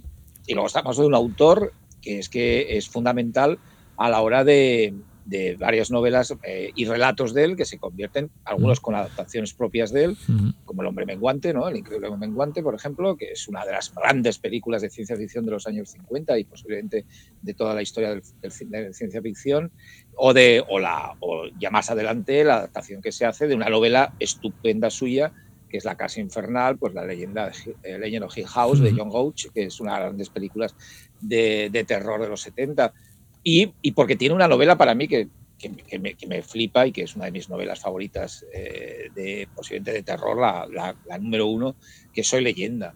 Eh, que, a pesar de que tiene una historia de adaptaciones muy sui generis, que yo uh -huh. no diría que son malas porque a mí me gustan, me gusta la de Vincent Price, me gusta la de Boris Sagal con Charles Jesús y me gusta la de Will Smith, Se la de también. Francis Lawrence, uh -huh.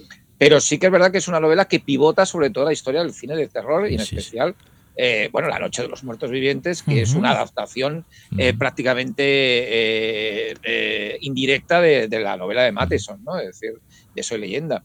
Pero bueno, que. que, que, que bueno, Ángel, y la adaptación es... española, aquella de la, de la aquel, aquel ejercicio de la EOC, que es fantástico. Exacto, exacto. ¿Sabes? Que pudimos descubrir hace unos años, que es brutal.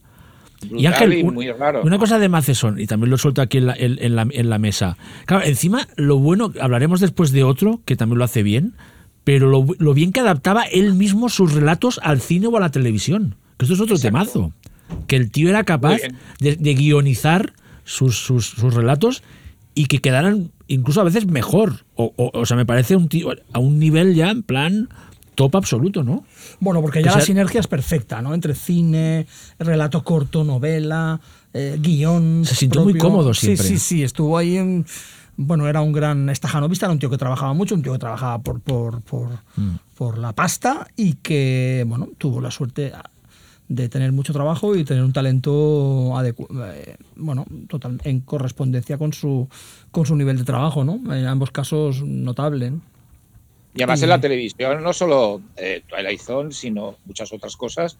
Y además, por ejemplo, eh, alguno de eh, alguna adaptación de, de, su relación muy curiosa que tiene con Dan Curtis, sí. eh, que tiene una, una relación en, en, en, cosas hechas para televisión como aquella la trilogía Gira del terror, sí, Black, sí, sí, sí, que es estupenda, o una adaptación más que curiosa e interesante del Drácula. ¿no? Sí, con, con Jack, Jack Palance, que a mí me flipa. Me flipa. Que es una adaptación que a todos de pequeños, yo por lo menos la vi en televisión, en, en estrenos TV, y me impactó mucho porque además es una eh, de, revisándola posteriormente, es una buena adaptación de, de, de Drácula muy, y que tiene algo que ver con la versión posterior de Coppola, alguna idea que ya Totalmente. estaba planteada de la historia de amor, de tal, en la, en la, en la adaptación de, que hace Matheson eh, para, para, para, para, Dan Curtis, que, que, es un personaje también curioso esa sinergia que tuvo con Dan Curtis, ¿no? director que además aprecio muchísimo por otras películas como pesadilla diabólica que me encanta. ¿no? Es, claro, es que mira Matheson, Rod Serling, Dan Curtis,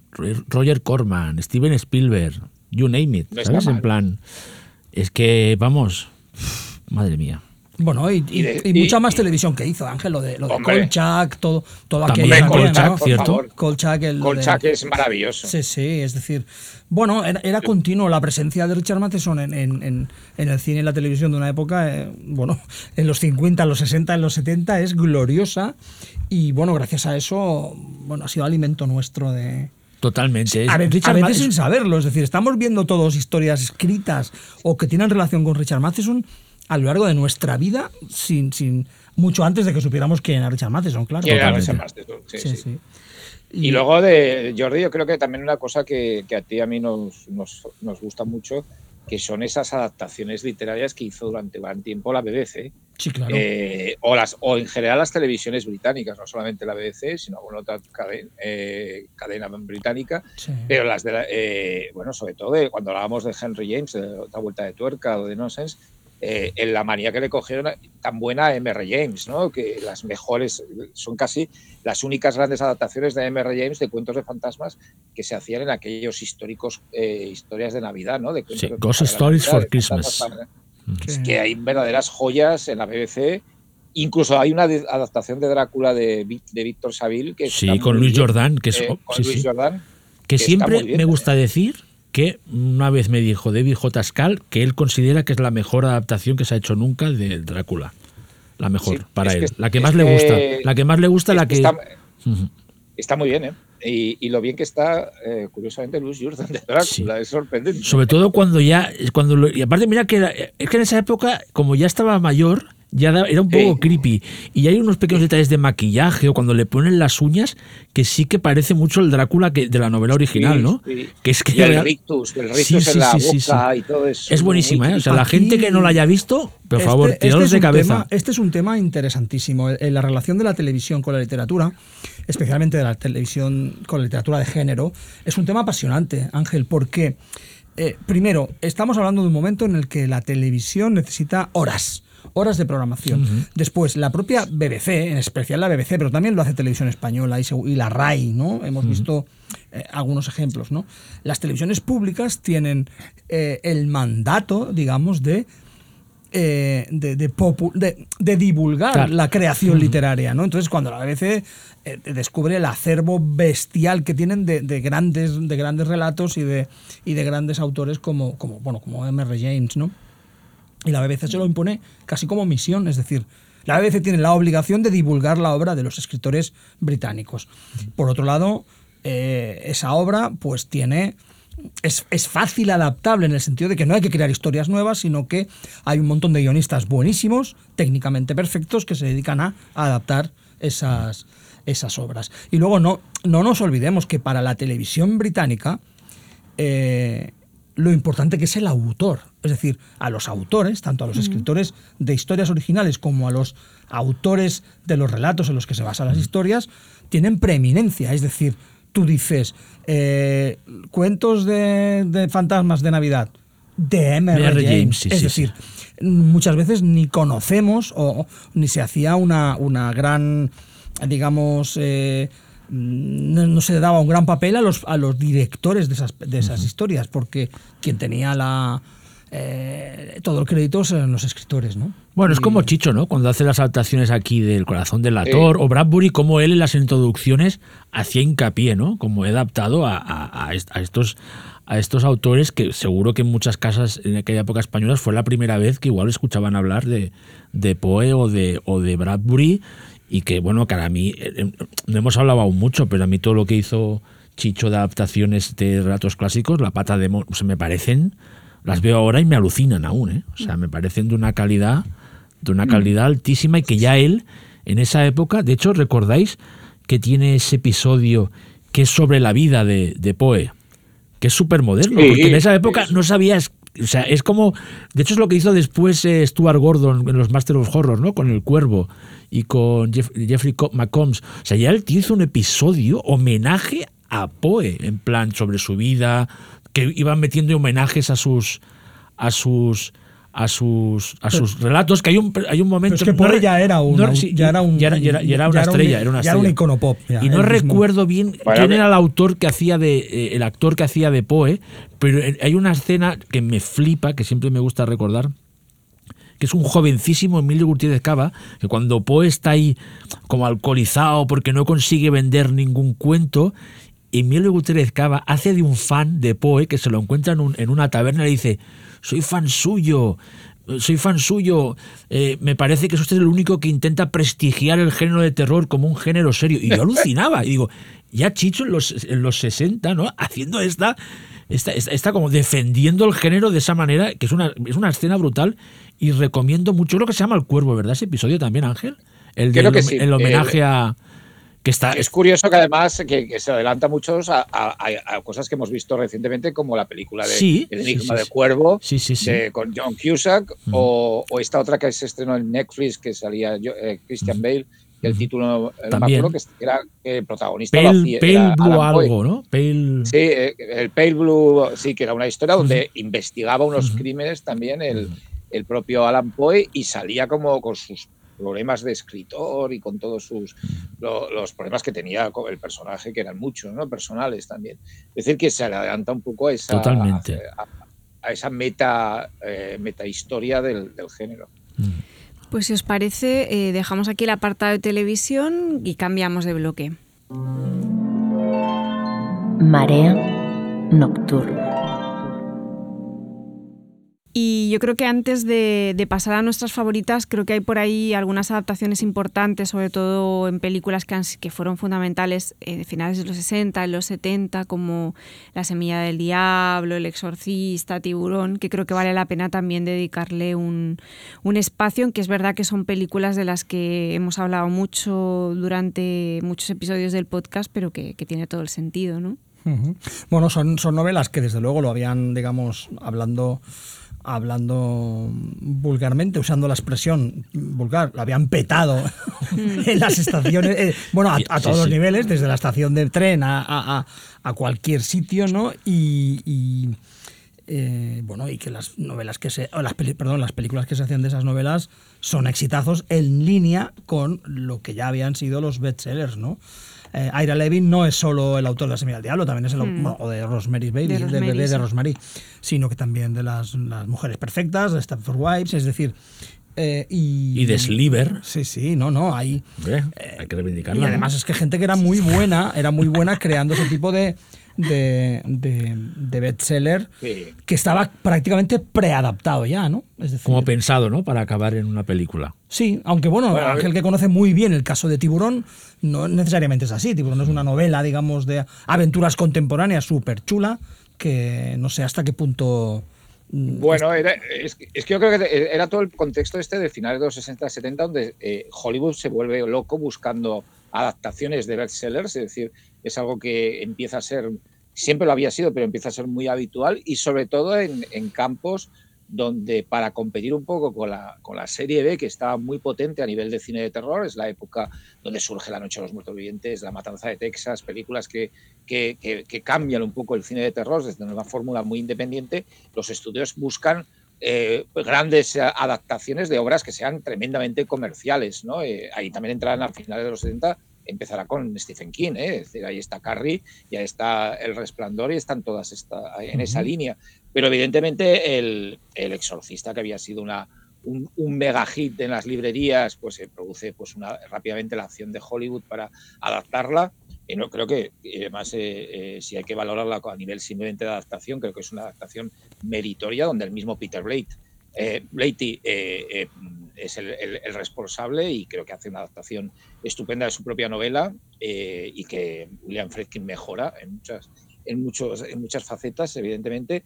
Y luego Tiburón. Tiburón es una, novela de éxito brutal por un autor que es un autor de bestsellers de formato bolsillo, Peter Benchley, y que es una novela de, donde tienen cosas que después que Spielberg y sobre todo Carl Gottlieb afortunadamente liman para que la película llevarla a otro territorio porque se carga todas las historias de amor absurdas, los triángulos entre mm. policía y el, la mujer y, el, oceanógrafo Hooper, la historia de la mafia presionando al sheriff, todo lo que sobra de la novela y hace una adaptación espléndida porque la novela, la novela en sí es una novelita, es una novelita de, de, bolsillo para que funciona muy bien, pero los mejores momentos de la película de Spielberg no están en la novela.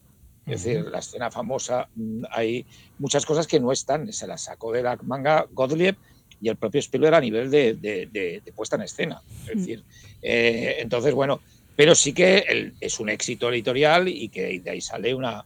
Y después, además, creó una moda. Es decir, Peter Benchley estuvo bebiendo eh, durante años de las adaptaciones de sus novelas marítimas, ¿no? De, Abismo, de, La Bestia, de la isla, es decir, de todos los terrores posibles que surgen en el bar. Y luego también de, novelas que intentaron seguir igual que le pasa al exorcista, ¿no? Luego se fueron comprando todas las novelas que se parecían al exorcista, ¿no? Eh, ahí un poco entraba Carrie, ¿eh? Decir, Stephen King, eh, buscando, eh, y entraba, por ejemplo, Fran de Ferita, que fue uno de los grandes con aquella Audrey Rose de Robert Wise, que era una novela hipervendida. Y la peli es una pasada. Ya hablamos de ella también. Es buenísima. A, todos nos encanta. Es buenísima. Entonces, bueno, es una época donde además intenta también adaptar ciencia ficción. Recordemos que Krypton empieza en los 70 y empiezan a ser adaptadas otra vez Robert Wise, La amenaza de Andrómeda, eh, que con una excepcional adaptación de una novela muy difícil. O Coma, después. Coma. Que nos flipa también. Incluso a Bradbury, que le adaptan en televisión Crónicas Marcianas, ¿no? Es decir, eh, que, es, que es un autor que no ha sido muy bien tratado por el cine, ¿no? Es decir, no ha sido muy tratado, no, ni bien ni mal, no ha sido muy tratado por el cine, eh, y, que es muy importante, a no ser por esa película que Jordi adora y yo también. el carnaval de, las tinieblas. Eh, pero bueno, es una época, una década importante a nivel de la adaptación del terror, ¿no? por ese búsqueda de prestigio, de comercialidad de Hollywood con el horror, ¿no? y diferenciarlo un poco del horror B, del horror que se estaba haciendo en la serie B. Mm. Hay una, ya lo dije, a Jordi y yo estuvimos de invitados en el Tarde de Perros que se hizo sobre el exorcista en el Festival de Sitges y ya lo comenté ahí, que está en YouTube y que está bastante gracioso y, y, nos lo pasamos muy bien gracioso hablando del exorcista, es un poco raro, pero bueno, que nos lo pasamos muy bien y creo que se nota en la grabación, que, que justo en estos trasvases de novela a cine está muy interesante el, el, episodio que Mick Garris, volviendo a Mick Garris, que lo vamos a echar mucho de menos realmente si deja el, el podcast, que hizo cuando murió Friedkin, hizo como un montaje como con dos entrevistas que son buenísimas porque una es Friedkin muy enfadado porque se había estrenado El Exorcista 2. Es muy buena, es muy. Y, la, y que lo trata muy mal, además, a Mick Garris, porque todavía era como un pardillo para él y lo trata fatal. Y luego la otra es cuando se estrenó Back, la de mm, Book, está la de los, la obra de teatro está. Y, y, habla mucho Friedkin ahí del proceso de adaptación y de la relación con Blatty y es interesante porque cuenta cosas que yo no, bueno, que no sabía, eh, tanto de cómo es el proceso de escritura de esa novela por parte de Blatty, su obsesión con el tema, la cercanía con el relato, cómo hizo el destilado en su novela, y luego cómo Friedkin es consciente del material, hasta qué punto le funciona a nivel cinematográfico y las decisiones que toma y cómo rompe muchos es verdad que también. Siempre acaba diciendo mm. que lo que hacía era decirle a William Peter Blatty, hazme caso a mí, lo tuyo que me propones bien, pero, no vamos a ir por ahí. Pero justo esa entrevista está en un punto en el que está como reconciliado, cuando hace Book está como reconciliado ya con su pasado y entonces habla desde la distancia. como muy relajado, sí, sí, sí, Y entonces está bien porque, porque un poco es como era sentido común, lo que funcionaba en el libro no me funcionaba a mí en... Pero está guay porque es verdad que hablan bastante del proceso de adaptación. Sí, está muy suelto, es muy, está muy bien ese doble, es muy divertido entrevista realmente. está guay. Sí, guay, Blade era un obseso del tema de la fe. y en el fondo el, eh, el, exorcista, él quería hacer una trilogía sobre el tema, que era el exorcista, la novena configuración. que es fantástica también. él, pone toda relación con el, con el exorcista. Y, Legión, ¿no? que es la, la, novela que luego hace, que, que, lo, que es la base del Exorcista 3, ¿no? película que él dirige ¿no? y que también está muy bien, por cierto. Es decir, que, ya lo hemos hablado aquí alguna vez también. Bueno, y que el propio, el propio Friedkin entra en el proyecto porque Blatty quiere. O sea, es decir, porque es él el que lo selecciona, digamos. Sí, sí. Un proyecto. Es que, venía de Friends Connection, ¿no? Estuvo, detrás, estuvo a punto, bueno, estuvo entre los candidatos Stanley Kubrick. Eh, sí. Mm. Pues si os parece, pasamos a nuestras favoritas. Venga. Sí. Sí, sí. Venga, pues, eh, pues tú, Ángel, que sales el primero aquí, si quieres. Pues sí, bueno, yo he elegido, yo creo que una que ya hemos hablado mucho, de Innocence, que creo que es la favorita de todos, es decir, yo creo que es una adaptación maravillosa de una gran novela y, de, y con una escritura enriquecida, y aparte con, con una puesta en escena y con unos elementos que la hacen una de las grandes obras maestras del cine de terror de todos los tiempos, o del cine en general, porque eh, bueno, es una, una, película que a mí me parece casi perfecta o perfecta, es decir, es que no le, no le, veo, cada vez que la veo le veo menos, si le veía algún problema no le veo ninguno, vamos, hmm. es que es una película que la veo que funciona, esas películas que funcionan como, como, como pocas. Eh, también hay una que hemos hablado, que es Silent Slot, eh, que bueno, a mí me encanta cómo Tom Hooper la lleva a su terreno, en cierta manera, eh, tanto visualmente, y cómo la, la decisión ya de, de, la adaptación de poner el vampirismo como enfermedad y, colocar la figura del vampiro con la visualización que tenía el Nosferatu de Murnau, ¿no? que es que ya Murnau lo, establecía como plaga, ¿no? una especie de plaga.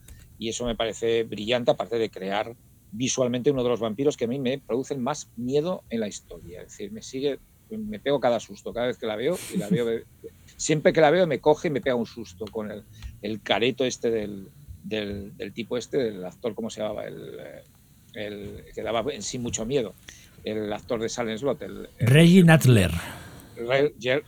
Es decir, era un... Y bueno, me parece también una, una, una, una, miniserie televisiva. Pasa que yo cuando, claro, daros cuenta que Silent Slot mucho la vimos primeramente en cine, que se estrenó antes en España en cine que en televisión, uh -huh. con el título de Fantasma 2. Sí. Uh -huh. Otro hit. Es decir, que fue Otro es hit una de cosa nuestro. rarísima porque se identificó con la película de Don Coscarelli, que no tiene que ver ni vamos, ni, ni vamos, nada. Y, y, y, bueno, la vimos en cine, eso sí, una versión resumida, ¿eh? una versión de dos horas, eh, no llegaba resumida. Luego también he, he, puesto entre mis adaptaciones, pues, una de, una de ciencia ficción, que es el Solaris de Soderbergh, eh, que me parece una uh -huh. maravillosa adaptación de la novela de, Steve, de, este, de Stanislav Lem.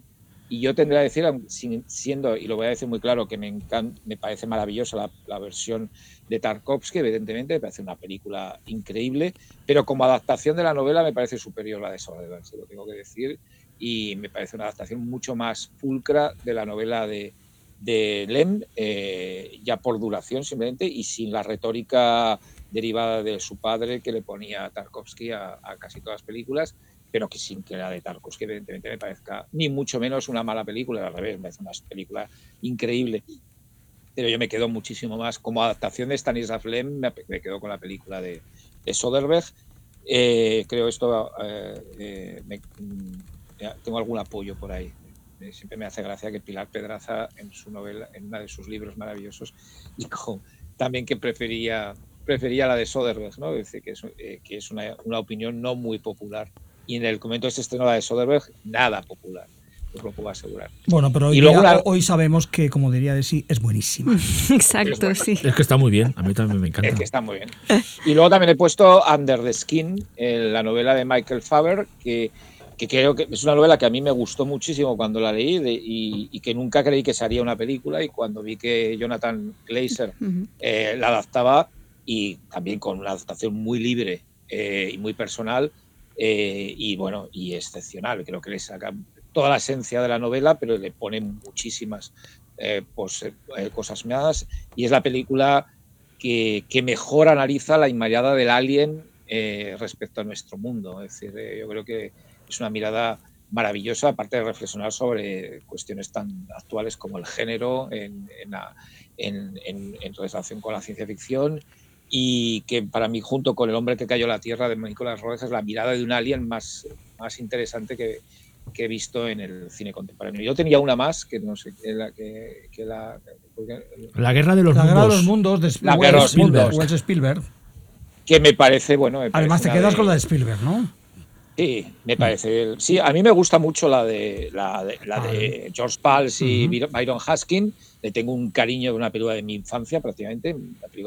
Pero evidentemente, como adaptación de las muchas que se han hecho, me quedo con la de.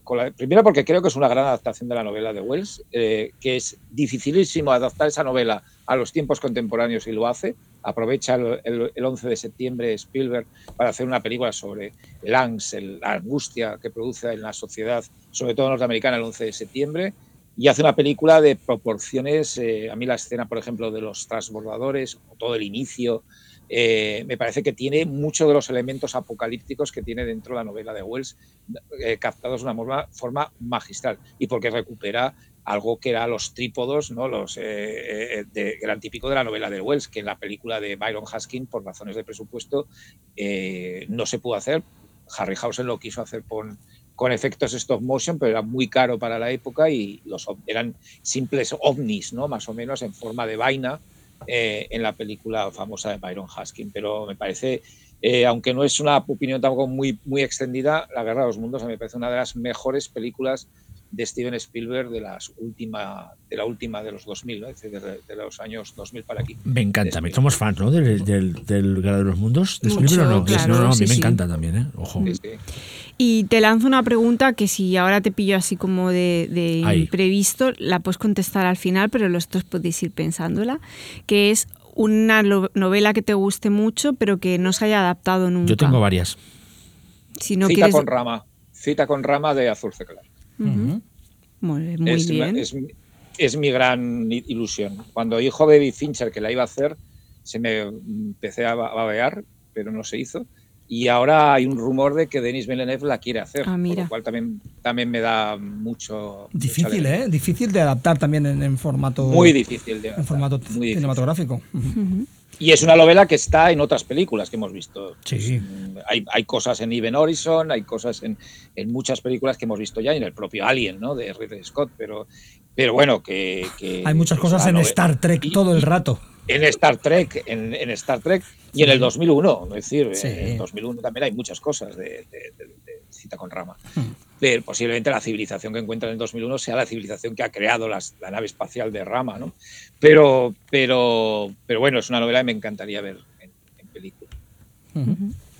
Estamos de Bueno, Desi, te toca. Las mías voy a ir muy, muy rápido porque algunas ya las he comentado a lo largo de la conversación. Una es Carrie de, de Brian De Palma. Es probablemente una de mis adaptaciones favoritas, de quizás mi adaptación favorita, aunque que- no crea que es la mejor. O sea, me parece mejor.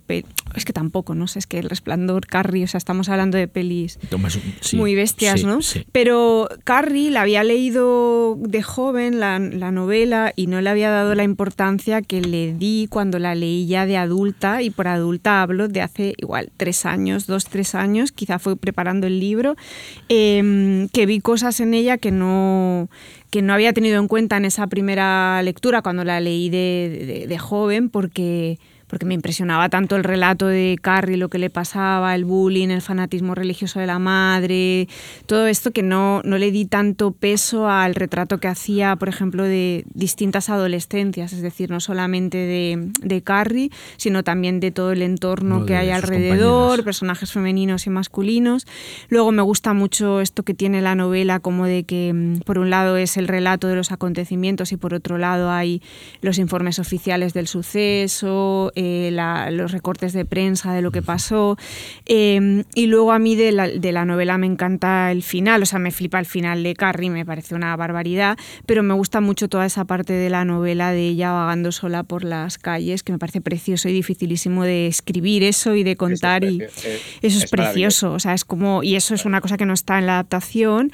Y sobre todo me interesaba esta adaptación, aunque es obvia, porque creo que es una adaptación. mm, con cambios muy importantes respecto al, al material de base, o sea, con cambios significativos que revalidan un- revaloran tanto el texto de origen como la peli, ¿no? Como, como que las decisiones que toma De Palma a la hora de, de- de convertirlo en imágenes eh, son interesantísimas y al mismo tiempo cuando lees el libro te puedes abstraer de que has visto una peli inolvidable, ¿no? Y creo que funciona muy bien por separado y que son un poco experiencias distintas a pesar de que, de que es una adaptación muy fiel en muchos sentidos. Entonces me gusta como la adaptación, o sea, cómo se hizo, las decisiones que se tomaron y cómo cada una por su lado eh, ofrecen cosas distintas y muy potentes. Entonces me gusta muchísimo esa adaptación y me gusta mucho el libro. El otro que citaba era Amenaza en la sombra, la adaptación que hace Nicolás Roeg de- del relato de Daphne du Maurier. Me gusta mucho el relato. No es una adaptación muy fiel, yo creo que es una adaptación bastante libre y de aquí sí que no me voy a enrollar porque creo que Amenazas en la sombra es una de las pelis que más he hablado en mi Sí. vida y he sido muy pesada, pero, pero es verdad que Pero estamos, estamos contigo, ¿eh? que es flipante Sí, es que es muy lo que, o sea, cómo se lo, cómo coge un relato que es misterioso de por sí para convertirlo en una película que es misteriosa, pero sobre todo es misteriosa en un plano audiovisual, es decir, que muchos de los misterios de, de esa peli tienen que ver con el tratamiento de la imagen y del sonido, más allá del relato en sí, que evidentemente también tiene una historia de misterio y demás. Otra adaptación, he puesto dos adaptaciones que me llaman mucho la atención por la dificultad, porque pienso qué difícil, ¿no? Cómo, cómo se metieron en el jardín de adaptar estos libros y lo consiguieron, y no solo lo consiguieron, sino que hicieron obras maestra, porque son dos, dos novelas que una tiene mucho de atmosférico y la otra tiene mucho de psicológico, que son por un lado Picnic en Hanging Rock de Lindsay, ¿no? Como la adapta Peter Weir, que también es una peli de la que hemos hablado mucho, y El quimérico inquilino de Topor, ¿no? Hemos hablado mucho de La semilla del diablo, de. Ira Levin, pero, pero claro, lo que aparte es un libro divertidísimo de leer, con mucho sentido del humor, mucho, que es algo que Polanski supo evidentemente trasladar a la en peli. Y me gusta Mi mucho. película favorita de Polanski. es buenísima. O sea, bueno, es buenísima, otra vez siempre digo lo mismo, pero realmente es una peli muy interesante, muy guay también de estructura, la cosa está circular que tiene la peli. Y, y leer el libro, que lo leí también hace muy poco, eh, y no lo había leído nunca, la verdad, y me impresionó mucho por eso, por, por cómo, cómo Polanski supo, eh, sin salirse de su patrón y del tipo de cine que estaba haciendo en ese momento, eh, pillarle el rollo totalmente a Topor, ¿no? y sobre todo por la parte del sentido del humor. Y luego yo creo que hay una gran adaptación más cercana en el tiempo, pero ya con unos años, que es la adaptación de Déjame entrar, la, la, la adaptación que hace Thomas Alfredson, que luego también tiene un remake americano, que está muy bien también, de Matt Reeves. Era de Matt Reeves, ¿no? Sí, Creo que sí. es mejor que la Sí. original, Y a mí me, mí. Me gusta mucho porque, porque si leéis la novela, la novela es una experiencia muy dura porque habla mucho de, de todo el tema del abuso infantil bullying, y de la sí. pedofilia Ujú, también y del bullying. Y, y todo lo que se insinúa en la película de Alfredson está verbalizado, contado y contado con una crudeza brutal. Y creo que en el proceso de adaptación, que si no me equivoco la hizo el propio autor del libro, eh, hay una, una conciencia muy clara de que, de que los códigos de la película van hacia otra dirección, que van hacia el fantástico más puro, y toda esa parte, toda esa insinuación sobre la pedofilia está evidentemente en la, en, en la película, y todo el tema también del abuso en general a la infancia está, pero está hecho de una forma muy elegante, ¿no? Y mm, para que te llegue el mensaje, pero no, no con la crudeza que, que tiene la novela, que tiene algo de crónica social en muchos momentos, ¿no? Y de, de- de- de cómo es la vida. y- Pero esto vuelve a salir el tema de, de la ge- eh, cuando vimos por primera vez en Sitges Déjame entrar, que la gente se quedaba con la idea que era como una película bonita. Sí, sí, sí, eso que es yo heavy, me ¿eh? ya me fascinaba en la época porque yo pensaba, a mí me gusta mucho, pero bonita no es. Es durísimo, Es durísima claro, la película. sí. Pero la peña, ay, historia de amor de dos, pero no te estás, estás dando cuenta de lo que te están explicando. Claro, de qué va a pasar realidad, dentro de- bueno, que eso no es cookie ni es nada. O sea, Claro, no bueno, es- porque la historia del otro adulto que Sí, sale sí, en la pero- peli es el niño pero antiguo, ahora claro. ya o han sea, hecho el mm. cambio, lo- los, no sé. No lo como sé, que yo ya creo- se considera una mí- peli, porque es una peli Pero es muy una peli- sórdida en el fondo, aunque es muy elegante. Porque es muy preciosa, bonita visualmente, sí. Bueno, es está muy muy bien. sórdida la Mm. película. Pero es muy dura, es una película muy dura, como también lo es la americana, ¿eh? También, Mm. también. Es una película que no es para nada una película del canon americano medio, porque de hecho la- el remake fue un fracaso tremendo. Totalmente, sí, se la pegó no- bien. Acabó con la eh, Hammer, con la nueva Hammer. Acabó con la nueva Pero a Hammer. mí, a mí yo estoy con. A mí me gusta mucho. A mí me flipa la- el remake. Me A mí me flipa. gusta mucho. Sí, y sobre una adaptación que me gustaría que se llevara a cabo, también voy a ser bastante tópica y lo he dicho muchas veces, pero a mí me encantaría, y sin irme muy lejos, que finalmente se adaptara a nuestra parte de noche el libro de Mariana Sí, Enríquez. Pero es más, tiene que ser más serie esto, ¿no? ¿O tú Igual crees? sí, o Porque no peli tiene que ser peli mínimo tres horacas, ¿no? O Mm, hombre, cuatro tienes horacas. ahí tela que cortar, sí. Sí, ¿no? Eso no es un problema, ¿eh? Que una Tenemos. ¿Tienes alguna Ahora, información eh, privilegiada? Ahora te estoy No, poniendo en no, un aprieto, ¿eh? ¿Qué va, qué De va, sí, no. ¿tenemos alguna información privilegiada de una futura adaptación? ¿Tú No qué crees? ¿Que estamos de- más cerca del sí o más cerca del no? No tengo información privilegiada, pero me encantaría que esa peli o esa serie existiera Sí. alguna vez. Igual de aquí a unos años puede existir, ¿no? Ver. ¿Verdad que sí o no? No lo sé, no sé. No hay manera ahí. Venga, Jordi. te Ah, me toca a mí. Pues Sí. venga, yo voy a ser muy, muy clasicote en mis adaptaciones favoritas, que podrían ser cualquiera de las que habéis citado vosotras, pero voy a citar cinco diferentes, va por decir algo, ¿no? La primera, voy por orden cronológico, la primera es la adaptación de Dr. Jekyll and Mr. Hyde de, de Robert Louis Stevenson, la del año 31 de Robert Mamoulian. Me parece una obra maestra la película, una además el hecho de que sea una peli anterior al- a, a la aprobación Sí, del, co- del código precode, Hays, ¿no? sí, es sí, sí. precode, ah, hace que la película sea Sí, sí, explícita en muchos Sí, aspectos. sigue sorprendiendo que sea tan la- cruda, ¿eh, Jordi? Sí, sí, cuando sí. la ves, cuando la sigues viendo, dices, hostia, ¿cómo se pudo rodar esto? Sí, sí. Y el trabajo de Frederick Martin como, como Jekyll y Hyde es absolutamente brutal. No, no hay que extenderse demasiado, simplemente una obra maestra absoluta en todo. ¿no? Sí. Eh, otra adaptación de mis favoritas, creo que es de un gran clásico americano, es la, la película del 39, El Mago de Oz, de Víctor Fleming, eh, basada en la, en la novela de L. Frank Baum, ¿no? ¿Qué decir? No voy, a, no voy a descubrir a estas alturas El Mago de Oz.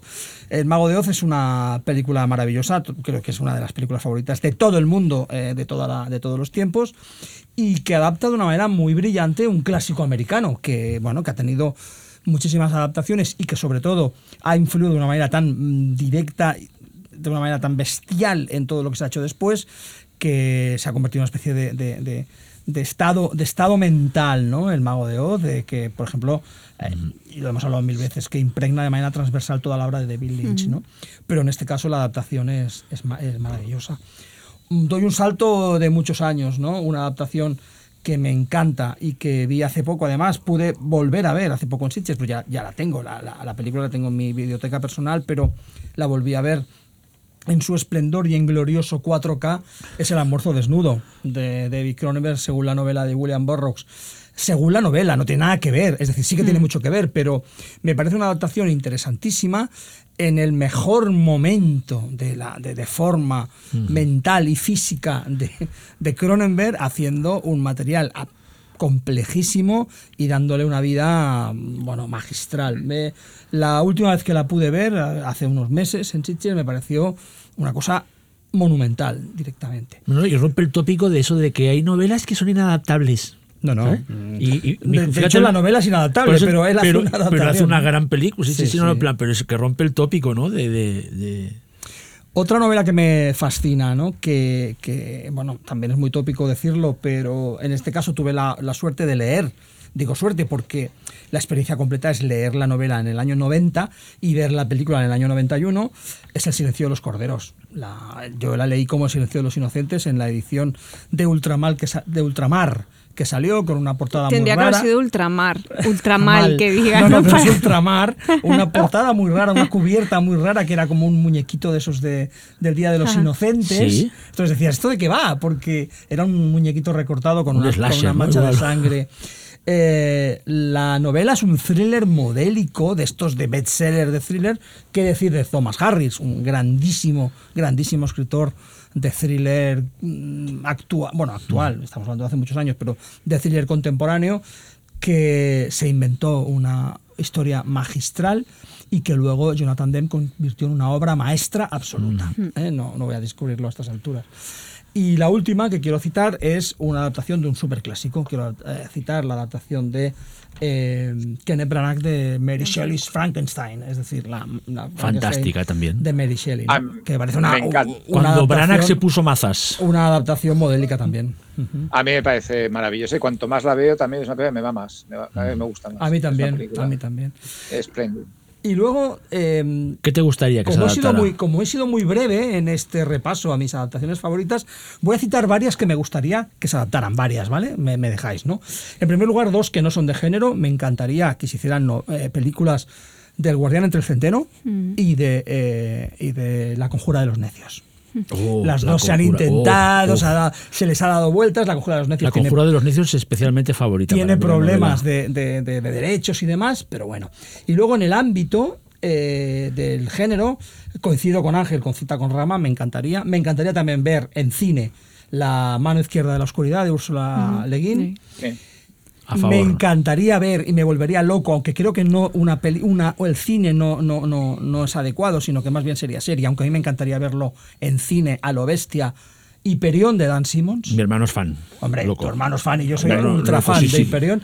Loco, Y loco. me Hyperion. Hyperion, sí, sí. Y me encantaría, y creo que no eh, puede ser que nos vayamos de este mundo sin haberla visto, una adaptación cinematográfica a lo bestia y a lo grande de Las Puertas de Anubis de Tim Powers. Eso es lo que yo Hombre, quiero sí. ver. Entonces, eh, a ver si algún día se, se produce. Vamos a Ahora- Ha producir. sido bastante ambicioso, Sí, ¿eh? sí, Hay sí, que no, decir no, que no, la no, carta a los reyes sí. ha He sido... ido a lo grande. Empezar ahí con el guardián entre el centeno y la conjura de los necios. ¿eh? He ido a lo grande. Exacto. He ido a lo grande. eh, eh, eh, Vamos a hacer una productora, Y venga. especialmente eh, cuando me he ido Venga, al va. género, ¿eh? O sea, cuando, me he ido a, presupuesto ajustado. a Hyperion y a las puertas de Anubis, No, no, no, eh, claro. me, me he pasado. Superproducciones. Bueno, en mi turno, ¿no? Xavi, sí. Pues la primera, sin lugar al tipo de dudas, The Haunting, de Robert. Wise, Shirley Jackson. Para mí, la gran adaptación de, de- de Shirley Jackson, que eh, me gusta muchas cosas de Flanagan, pero a mí Hill House, yo creo que ahí fue una profanación, una exhumación, es... No, no, Mike. mm, Esa serie me sabe mal, pero está bien, pero la podrías haber llamado de otra manera, porque Hill House eso no era. ¿Por qué me flipa? Pues porque plasma muy bien la ambigüedad que hay en la novela. de esto está pasando, hablando muy, muy, muy, muy de manera simple en la cabeza de, los, de la protagonista, de una de ellas, o realmente hay fantasmas, que yo creo que es el, para mí, lo que tiene que tener una, historia de una buena historia de fantasmas. Esa ambigüedad que también tiene, por ejemplo, The Innocence. Y que me parece, no sé si estáis de acuerdo, que son dos películas que aunque el punto de partida es diferente, están muy unidas. No sé qué pensáis. Mm, Dialogan un poco entre sí. Yo las veo muy, hasta con escenas que podrían estar intercambiables entre, entre, entre una y otra. Totalmente. Eh, luego, bueno, dialogan, es que dialogan totalmente. Directamente es un, es un experimento.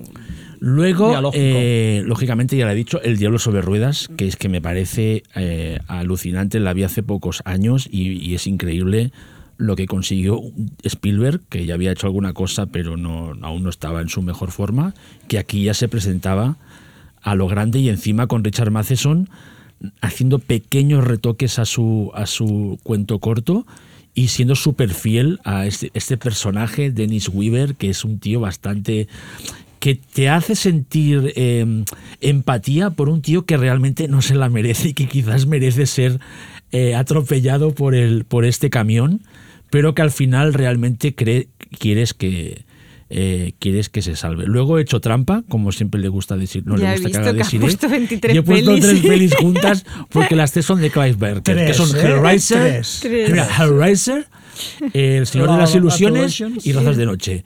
Eh, Razas de Noche, sobre todo la versión está larguísima que han hecho los fans que circula por internet, que son tres horas y pico. Porque la versión que pasó en cines. ¿Tres pelis de tres horas? No, no, no, de, no, de tres horas no. O sea, no, no. fijaos si está ahora mismo. Una flip- película eh, adaptada por los fans.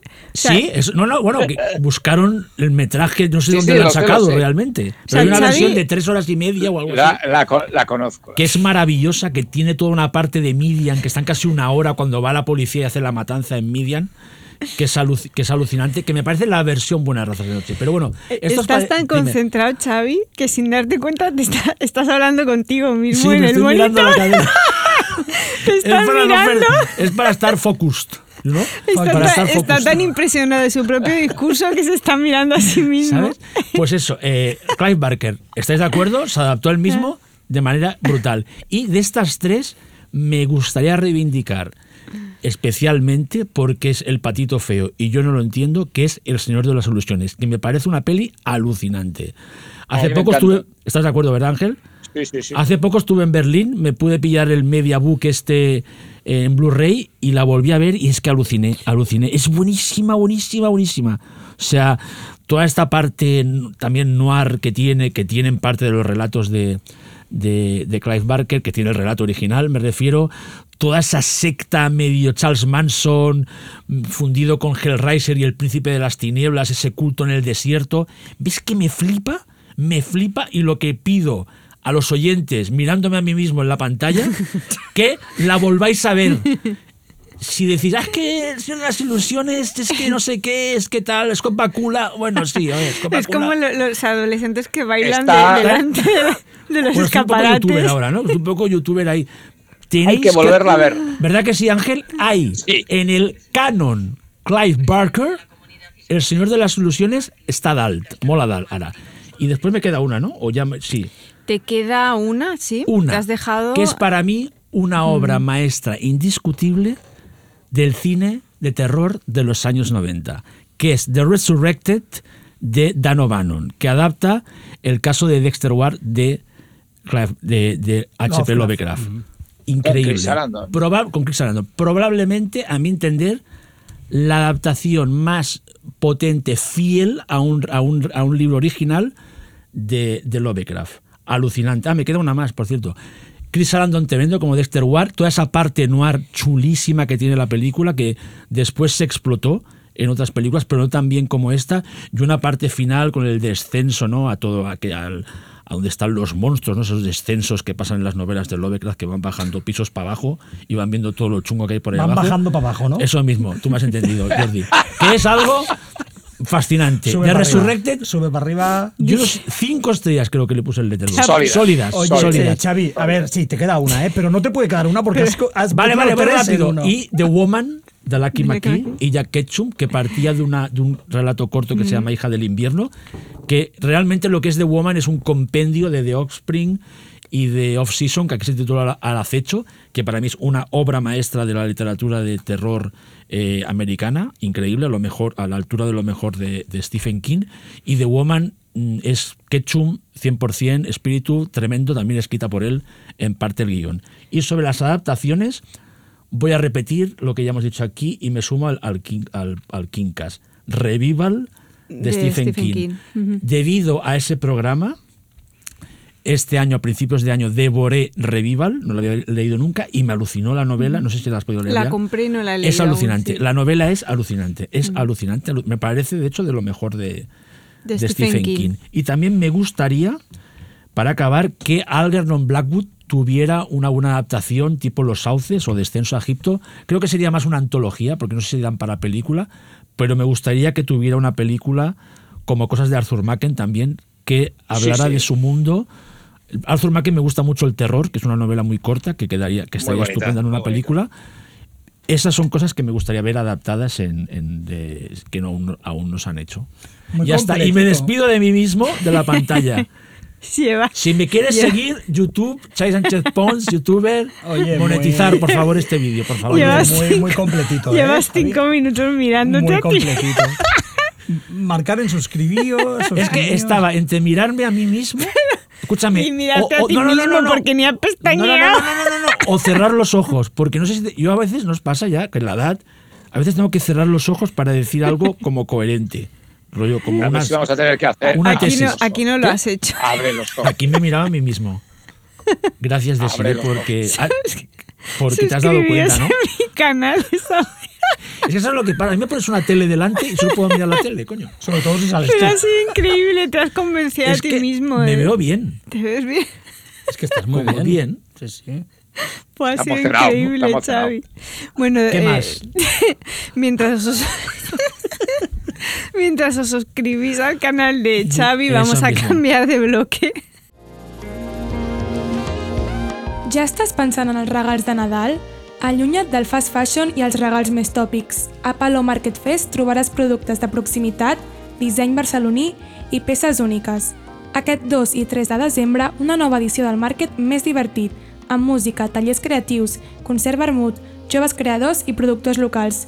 No te'l perdis!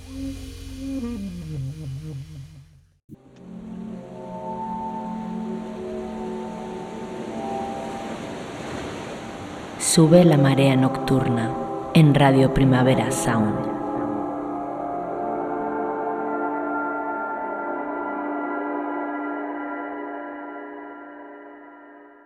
Y vamos a dedicar el último bloque, como ya nos propusimos hace un tiempo, pero creo que nos lo hemos saltado alguna vez.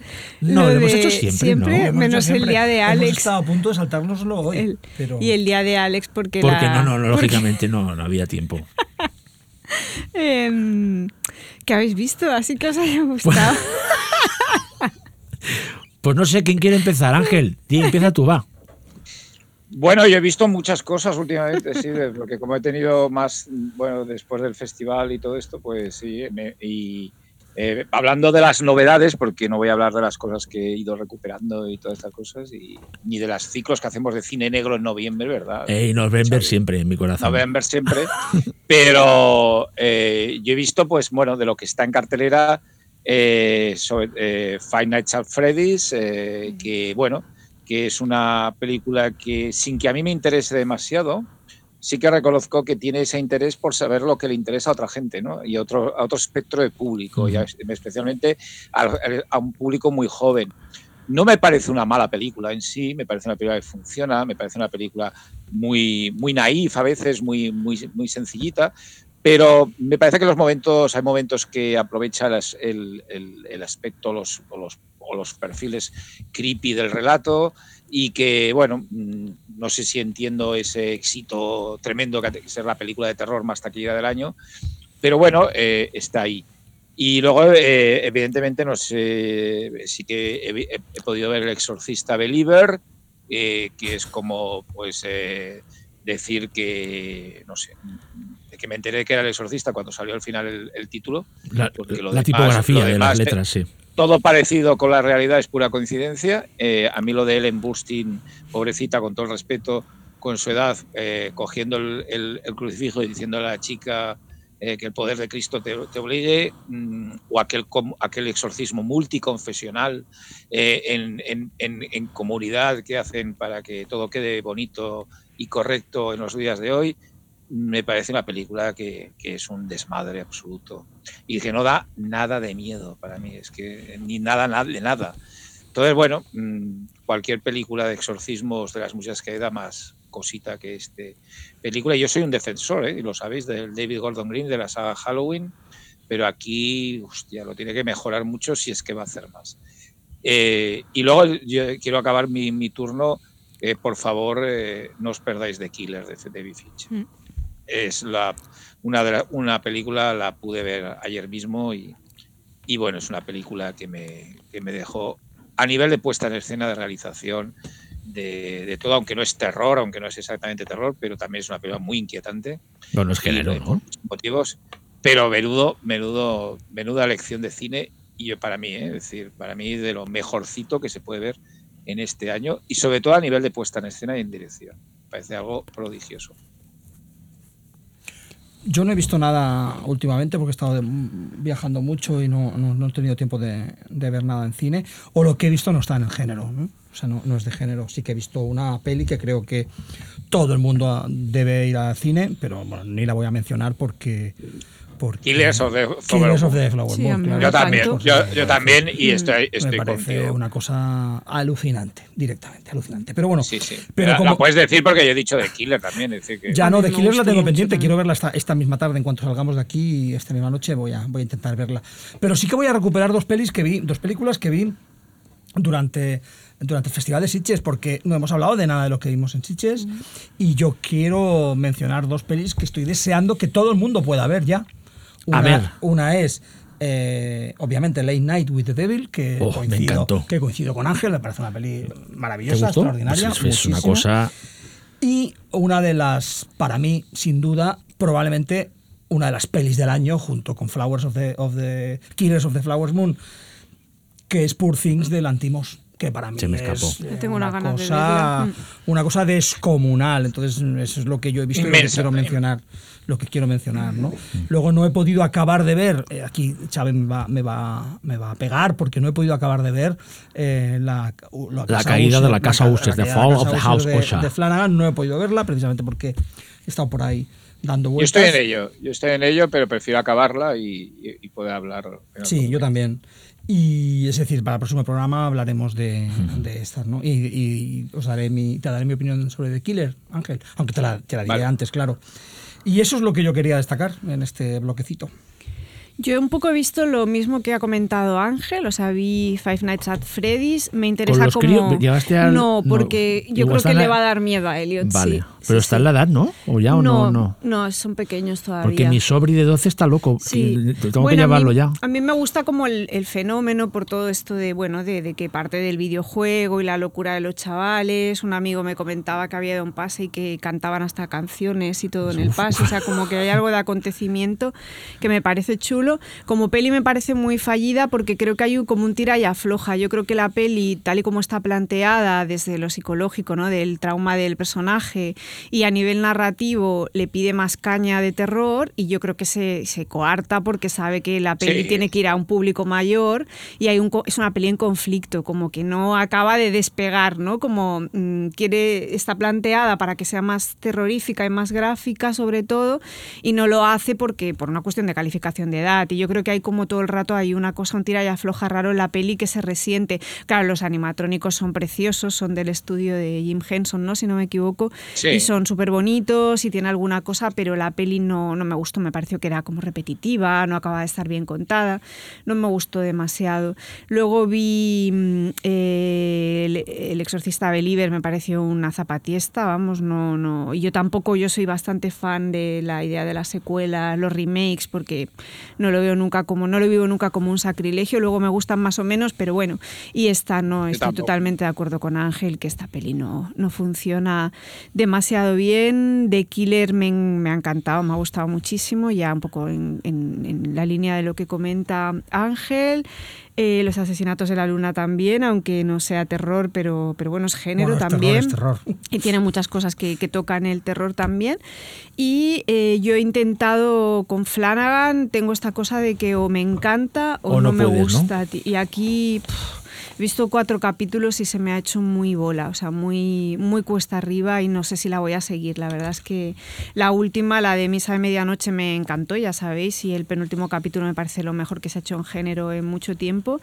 Pero no, no, no, no, me parece un poco hortera, la verdad. Si A mí es que me ha encantado. palabra, a mí es de ya. mis favoritas de él. A mí no me ha me... encantado, me ha encantado. Sí, se sí, me no, ha hecho no, no, no, está pesada, dividiendo, ¿eh? no, está sí. dividiendo, ¿eh? O sea, La salud- es... las- creo que también las referencias como al hecho de ser fan del terror son como obvias, hay algo ahí como, no sé, no, no me- que igual las sigo, ¿eh? pero, pero me está costando, ¿eh? y entré con muy buena disposición porque Flanagan es un tipo que me interesa.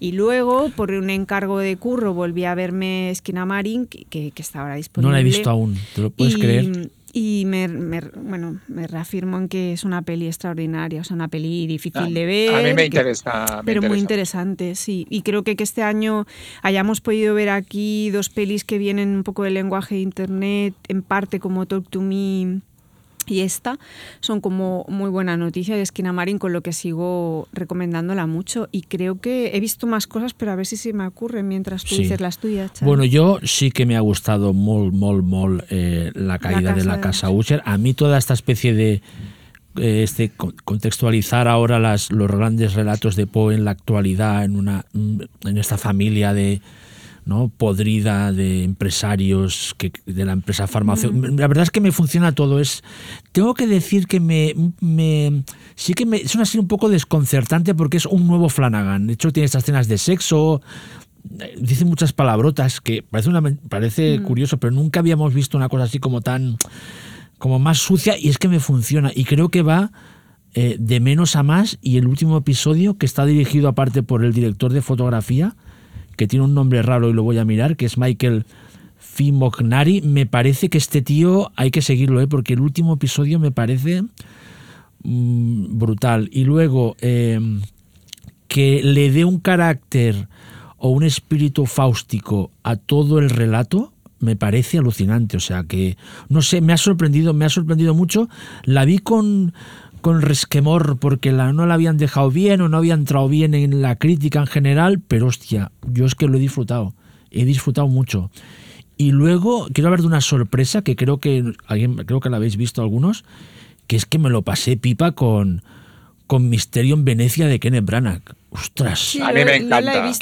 Qué, a- fiesta. a mí me- qué fiesta. a mí me encanta. O sea, mm, toda la pirotecnia visual que yo creo que aquí tiene un sentido, ¿no? Por toda esta parte de supuesta con la primera sesión de espiritismo o si hay o no algo sobrenatural, me lo pasé tan bien, de verdad, ¿eh? Es la es, el- es ¿verdad? Branagh en estado puro. Me parece, es que Branagh, Ángel, modo morir todavía, ¿verdad? Es poco. increíble la película. Me pareció, las- o sea, de, lo mejor de las que ha hecho- sorpresas ¿la del año, no? tú lo has dicho. Yo No, no, la he pero la quiero ver, pero tengo sí. muchísimas Hostia, ganas. yo creo que os, lo vais a pasar. Es, o sea, no, eh, no es, Es una increíble. grandiosa película, ¿eh? pero hoy que viene, ¿verdad? Qué, qué Pero muy bien, pero muy bien. No es, que- no es una, no es una obra maestra, pero está muy bien. Está- O sea, es una película. está- Es una, parece una sorpresa, Mm. porque las otras dos me habían parecido bien. Ya está, ¿sabes? Las otras dos de Sí, o sea, Hércules. sí, pero, pero aquí está- todo, lo bien que está Tina Fey, que, o sea, eh, la parte que sale eh, Michelle Yeoh, no sé, ostras, me pareció. El juego meta que. Fey hace Eso con mismo. Christie es maravilloso. Totalmente. Y todo, Bueno, todo, todo, sí, sí, y, y- y es- y esa, y esa especie de también lenguaje meta, ¿no? Sobre qué es una película de Sí, terror sí, y todos los ángulos extraños que puede utilizar o, o las set pieces para decirte, estás viendo una película de terror, ¿sabes? Cuando es, Es una es, novela de es misterio realmente. es una película de terror eh, en Venecia. Es más, es una, Sí, sí, sí, es una película muy, muy, muy y- que él está especialmente brillante como Hércules Poirot. Él está brillante. Él Es el mejor Hércules Poirot de De todas. las- verdad, una sorpresa, pues esas películas que no te esperas y te pilla por sorpresa y me alucinó. Y luego una pequeña cosa que se estrenó para Halloween de tapadillo en, en Amazon Prime que me ha encantado, que es el Dark Harvest de David Slate. Me parece Ah, una cosa de verdad que ha salido también de la nada, que es verdad que es una película que tiene sus que ha tenido muchos problemas de pospo, también creo que tuvo problemas con rechus y tal, pero que le queda una historia de Halloween, de terror, ambientada en una especie de se- años 60 distópicos que es que me, me entró, o sea, me pareció también divertidísima, ultra rodada de la hostia por Yo David la he visto, no, no he podido verla. Pues mirárosla. Eh, que tiene toda esta parte, me recuerda mucho a una especie de historias eh, to telling de, ¿cómo se llama? Historias del miedo para Historias para, sí, para eso, pero para mayores de 18 años, ¿sabes? Realmente gore, bellísimamente filmada, o sea, no sé, me pareció una sorpresa total también. Ay, Dal apetece, Harris. apetece mucho. Y como sé que es una película que ha- pesado un poco desapercibida, sí, sí, aprovecho sí. para... Bueno, yo he leído cosas sobre ella, pero. pero no- ha quedado ahí, que bueno, que tampoco es una Ay. gran... O sea, no es- pero que realmente, no sé, me entró. Y aparte una película yo- que es de, pasa en Halloween, que tiene, aparte mola porque tiene todo un punto de partida que es muy la lotería de Shirley Jackson, luego se va por otro lado. No sé, me entró muy, no sé, una, una, una pequeña joyita que creo Bueno, que... La lotería es que es también un clásico. Hostia, Hace poco vi el corto de este, un corto que de la lotería, Sí. que creo que se hizo en estado, que es buenísimo, está en YouTube. Si Sí, pones sí. la lotería, ¿la habéis visto ese corto? Creo que Y Es no. brutal, o sea, es tal cual el relato y da un yuyu, da un yuyu el, el, el, el corto. Bueno, es que es, uno Es una obra maestra, no, claro, no, temas no. de folk horror también. o Totalmente, sea, no, no, es una obra maestra absoluta. Mira la lotería hablando, mira, acabamos con Shirley Jackson. No, Es que no es algo- acabamos porque No, yo me he olvidado, olvidado me he una, olvidado una cosa muy importante, Ah. Ángel, eh, Sí. también de las que vi en Sitges y que, y que creo que Eh, es imprescindible. la, la que iba a decir yo también. eh, que bueno, hay quien ha dicho que no es eh, de lo mejor del director y efectivamente el director tiene otras mejores, pero es una peli monumental que es El chico y la garza de Hayao Miyazaki. se me Totalmente. escapó y aparte, eh, Jordi, que estamos en un programa que trata el terror también, y es una película en por momentos que muy, muy oscura, muy Sí, grotesca, sí, sí. Es y una donde fantasía oscura. se atreve. Es una Sí, fantasía sí, oscura muy atreve- grotesca. sí, sí. A mí me, a mí me, me- me encanta. Es una película, como siempre, exuberante de imaginación, una, una maravilla absoluta de, de- de diseño, de imaginación, de, de- de- de- de creación de mundos. Y efectivamente hay gente que ha dicho que, bueno, tampoco es tan buena. Bueno, a ver, no es el viaje de Chihiro, pero está... mm, Cerca. si el viaje, estas son cinco Bueno, estrellas, está el viaje de Chihiro son siete sólidas. Y Habrá que a ver si corre la gente para éxito, ¿no? en el cine. Ha ido muy bien aquí en Exacto, España. Para, para los exacto. cines donde estaba, ha ido muy bien. Ha ido bien, ha ido bien. Pero bueno, esto hay que, hay que correr a verla. Es una película que hay que verla en cines, imprescindible. Desde luego la experiencia, la suerte de los que la vimos en, en- en el, en el Auditori. Auditori, en, en Sitges, es- fuimos afortunados. Pero bueno, yo, yo he repetido y creo que hay que repetir. O sea, hay que verla más de una vez. Eh, Es Sí, una sí, película es- que es merece nuestro apoyo absoluto. Ojalá no sea la última de- del maestro, pero si lo es, tampoco pasa nada. Es decir, eh, el hombre ya ha hecho una maravilla detrás de otra y ahí está el chico de la garza como, como un, nuevo hito de cine animación, del estudio Ghibli y de cine de animación en general. Pues yo creo que hemos hecho un buen repaso ¿no? al tema de las Vale. adaptaciones. Y de la actualidad Creo también. que igual nos hemos dejado un poco el tema de, bueno, El Señor de los Anillos como un ejemplo. Sí, bueno. ¿no? Y no Sí. sé. La Pero fantasía bueno, heroica en general. Vamos a hacer un especial de dos horas de fantasía heroica. Anda, anda, no me líes. Desi, dime, ¿sí o no? No me líes. La- lo cierto Conan. es que, lo No cierto me es que, líes. Ator. Anda, anda. lo cierto es que Señor de los Anillos y luego más en cine y luego mucho más tarde Juego de Tronos Claro, en, por en eso, televisión han marcado un montón. Eh, Sí, eh, sí, eh, sí. Es un aspecto de la cultura audiovisual que no, no, no Pero hemos deberíamos tirado más al olvidar. terror, ¿no? Al final. ¿El? Un poco de ciencia ficción al principio, hemos tirado al terror. Otra Hemos vez. ido Sí. más hacia Nos ha ahí, tirado sí. ahí, bueno. Bueno, pero Sí. también es que, ya me lo he dicho, que eh, adaptaciones de ciencia ficción de las grandes novelas, eh, salvo Dune últimamente y la de Lynch también y tal, no hay tanto. Es decir, eh, y, y empezando porque de- las grandes sagas de ciencia ficción no están basadas normalmente en novelas. Más, y 2001 está basada en un cuento pequeñito de C. Clarke, ¿no? Eh, la centinela, el centinela. Pero que, que, bueno, que no. Y la, y la, espa- y la espada de brujería y la, y la fantasía heroica tampoco hay tanto basado en novela. Es decir, no hay tanto. Bueno, últimamente más, ¿no? Con todas estas sagas. Últimamente el. Señor de los Anillos, claro, crea un crea escuela y Juego de Tronos, ¿no? Pero y hay que decir que ahora que se ha repuesto además el la comunidad del anillo, la trilogía en cines otra Mm.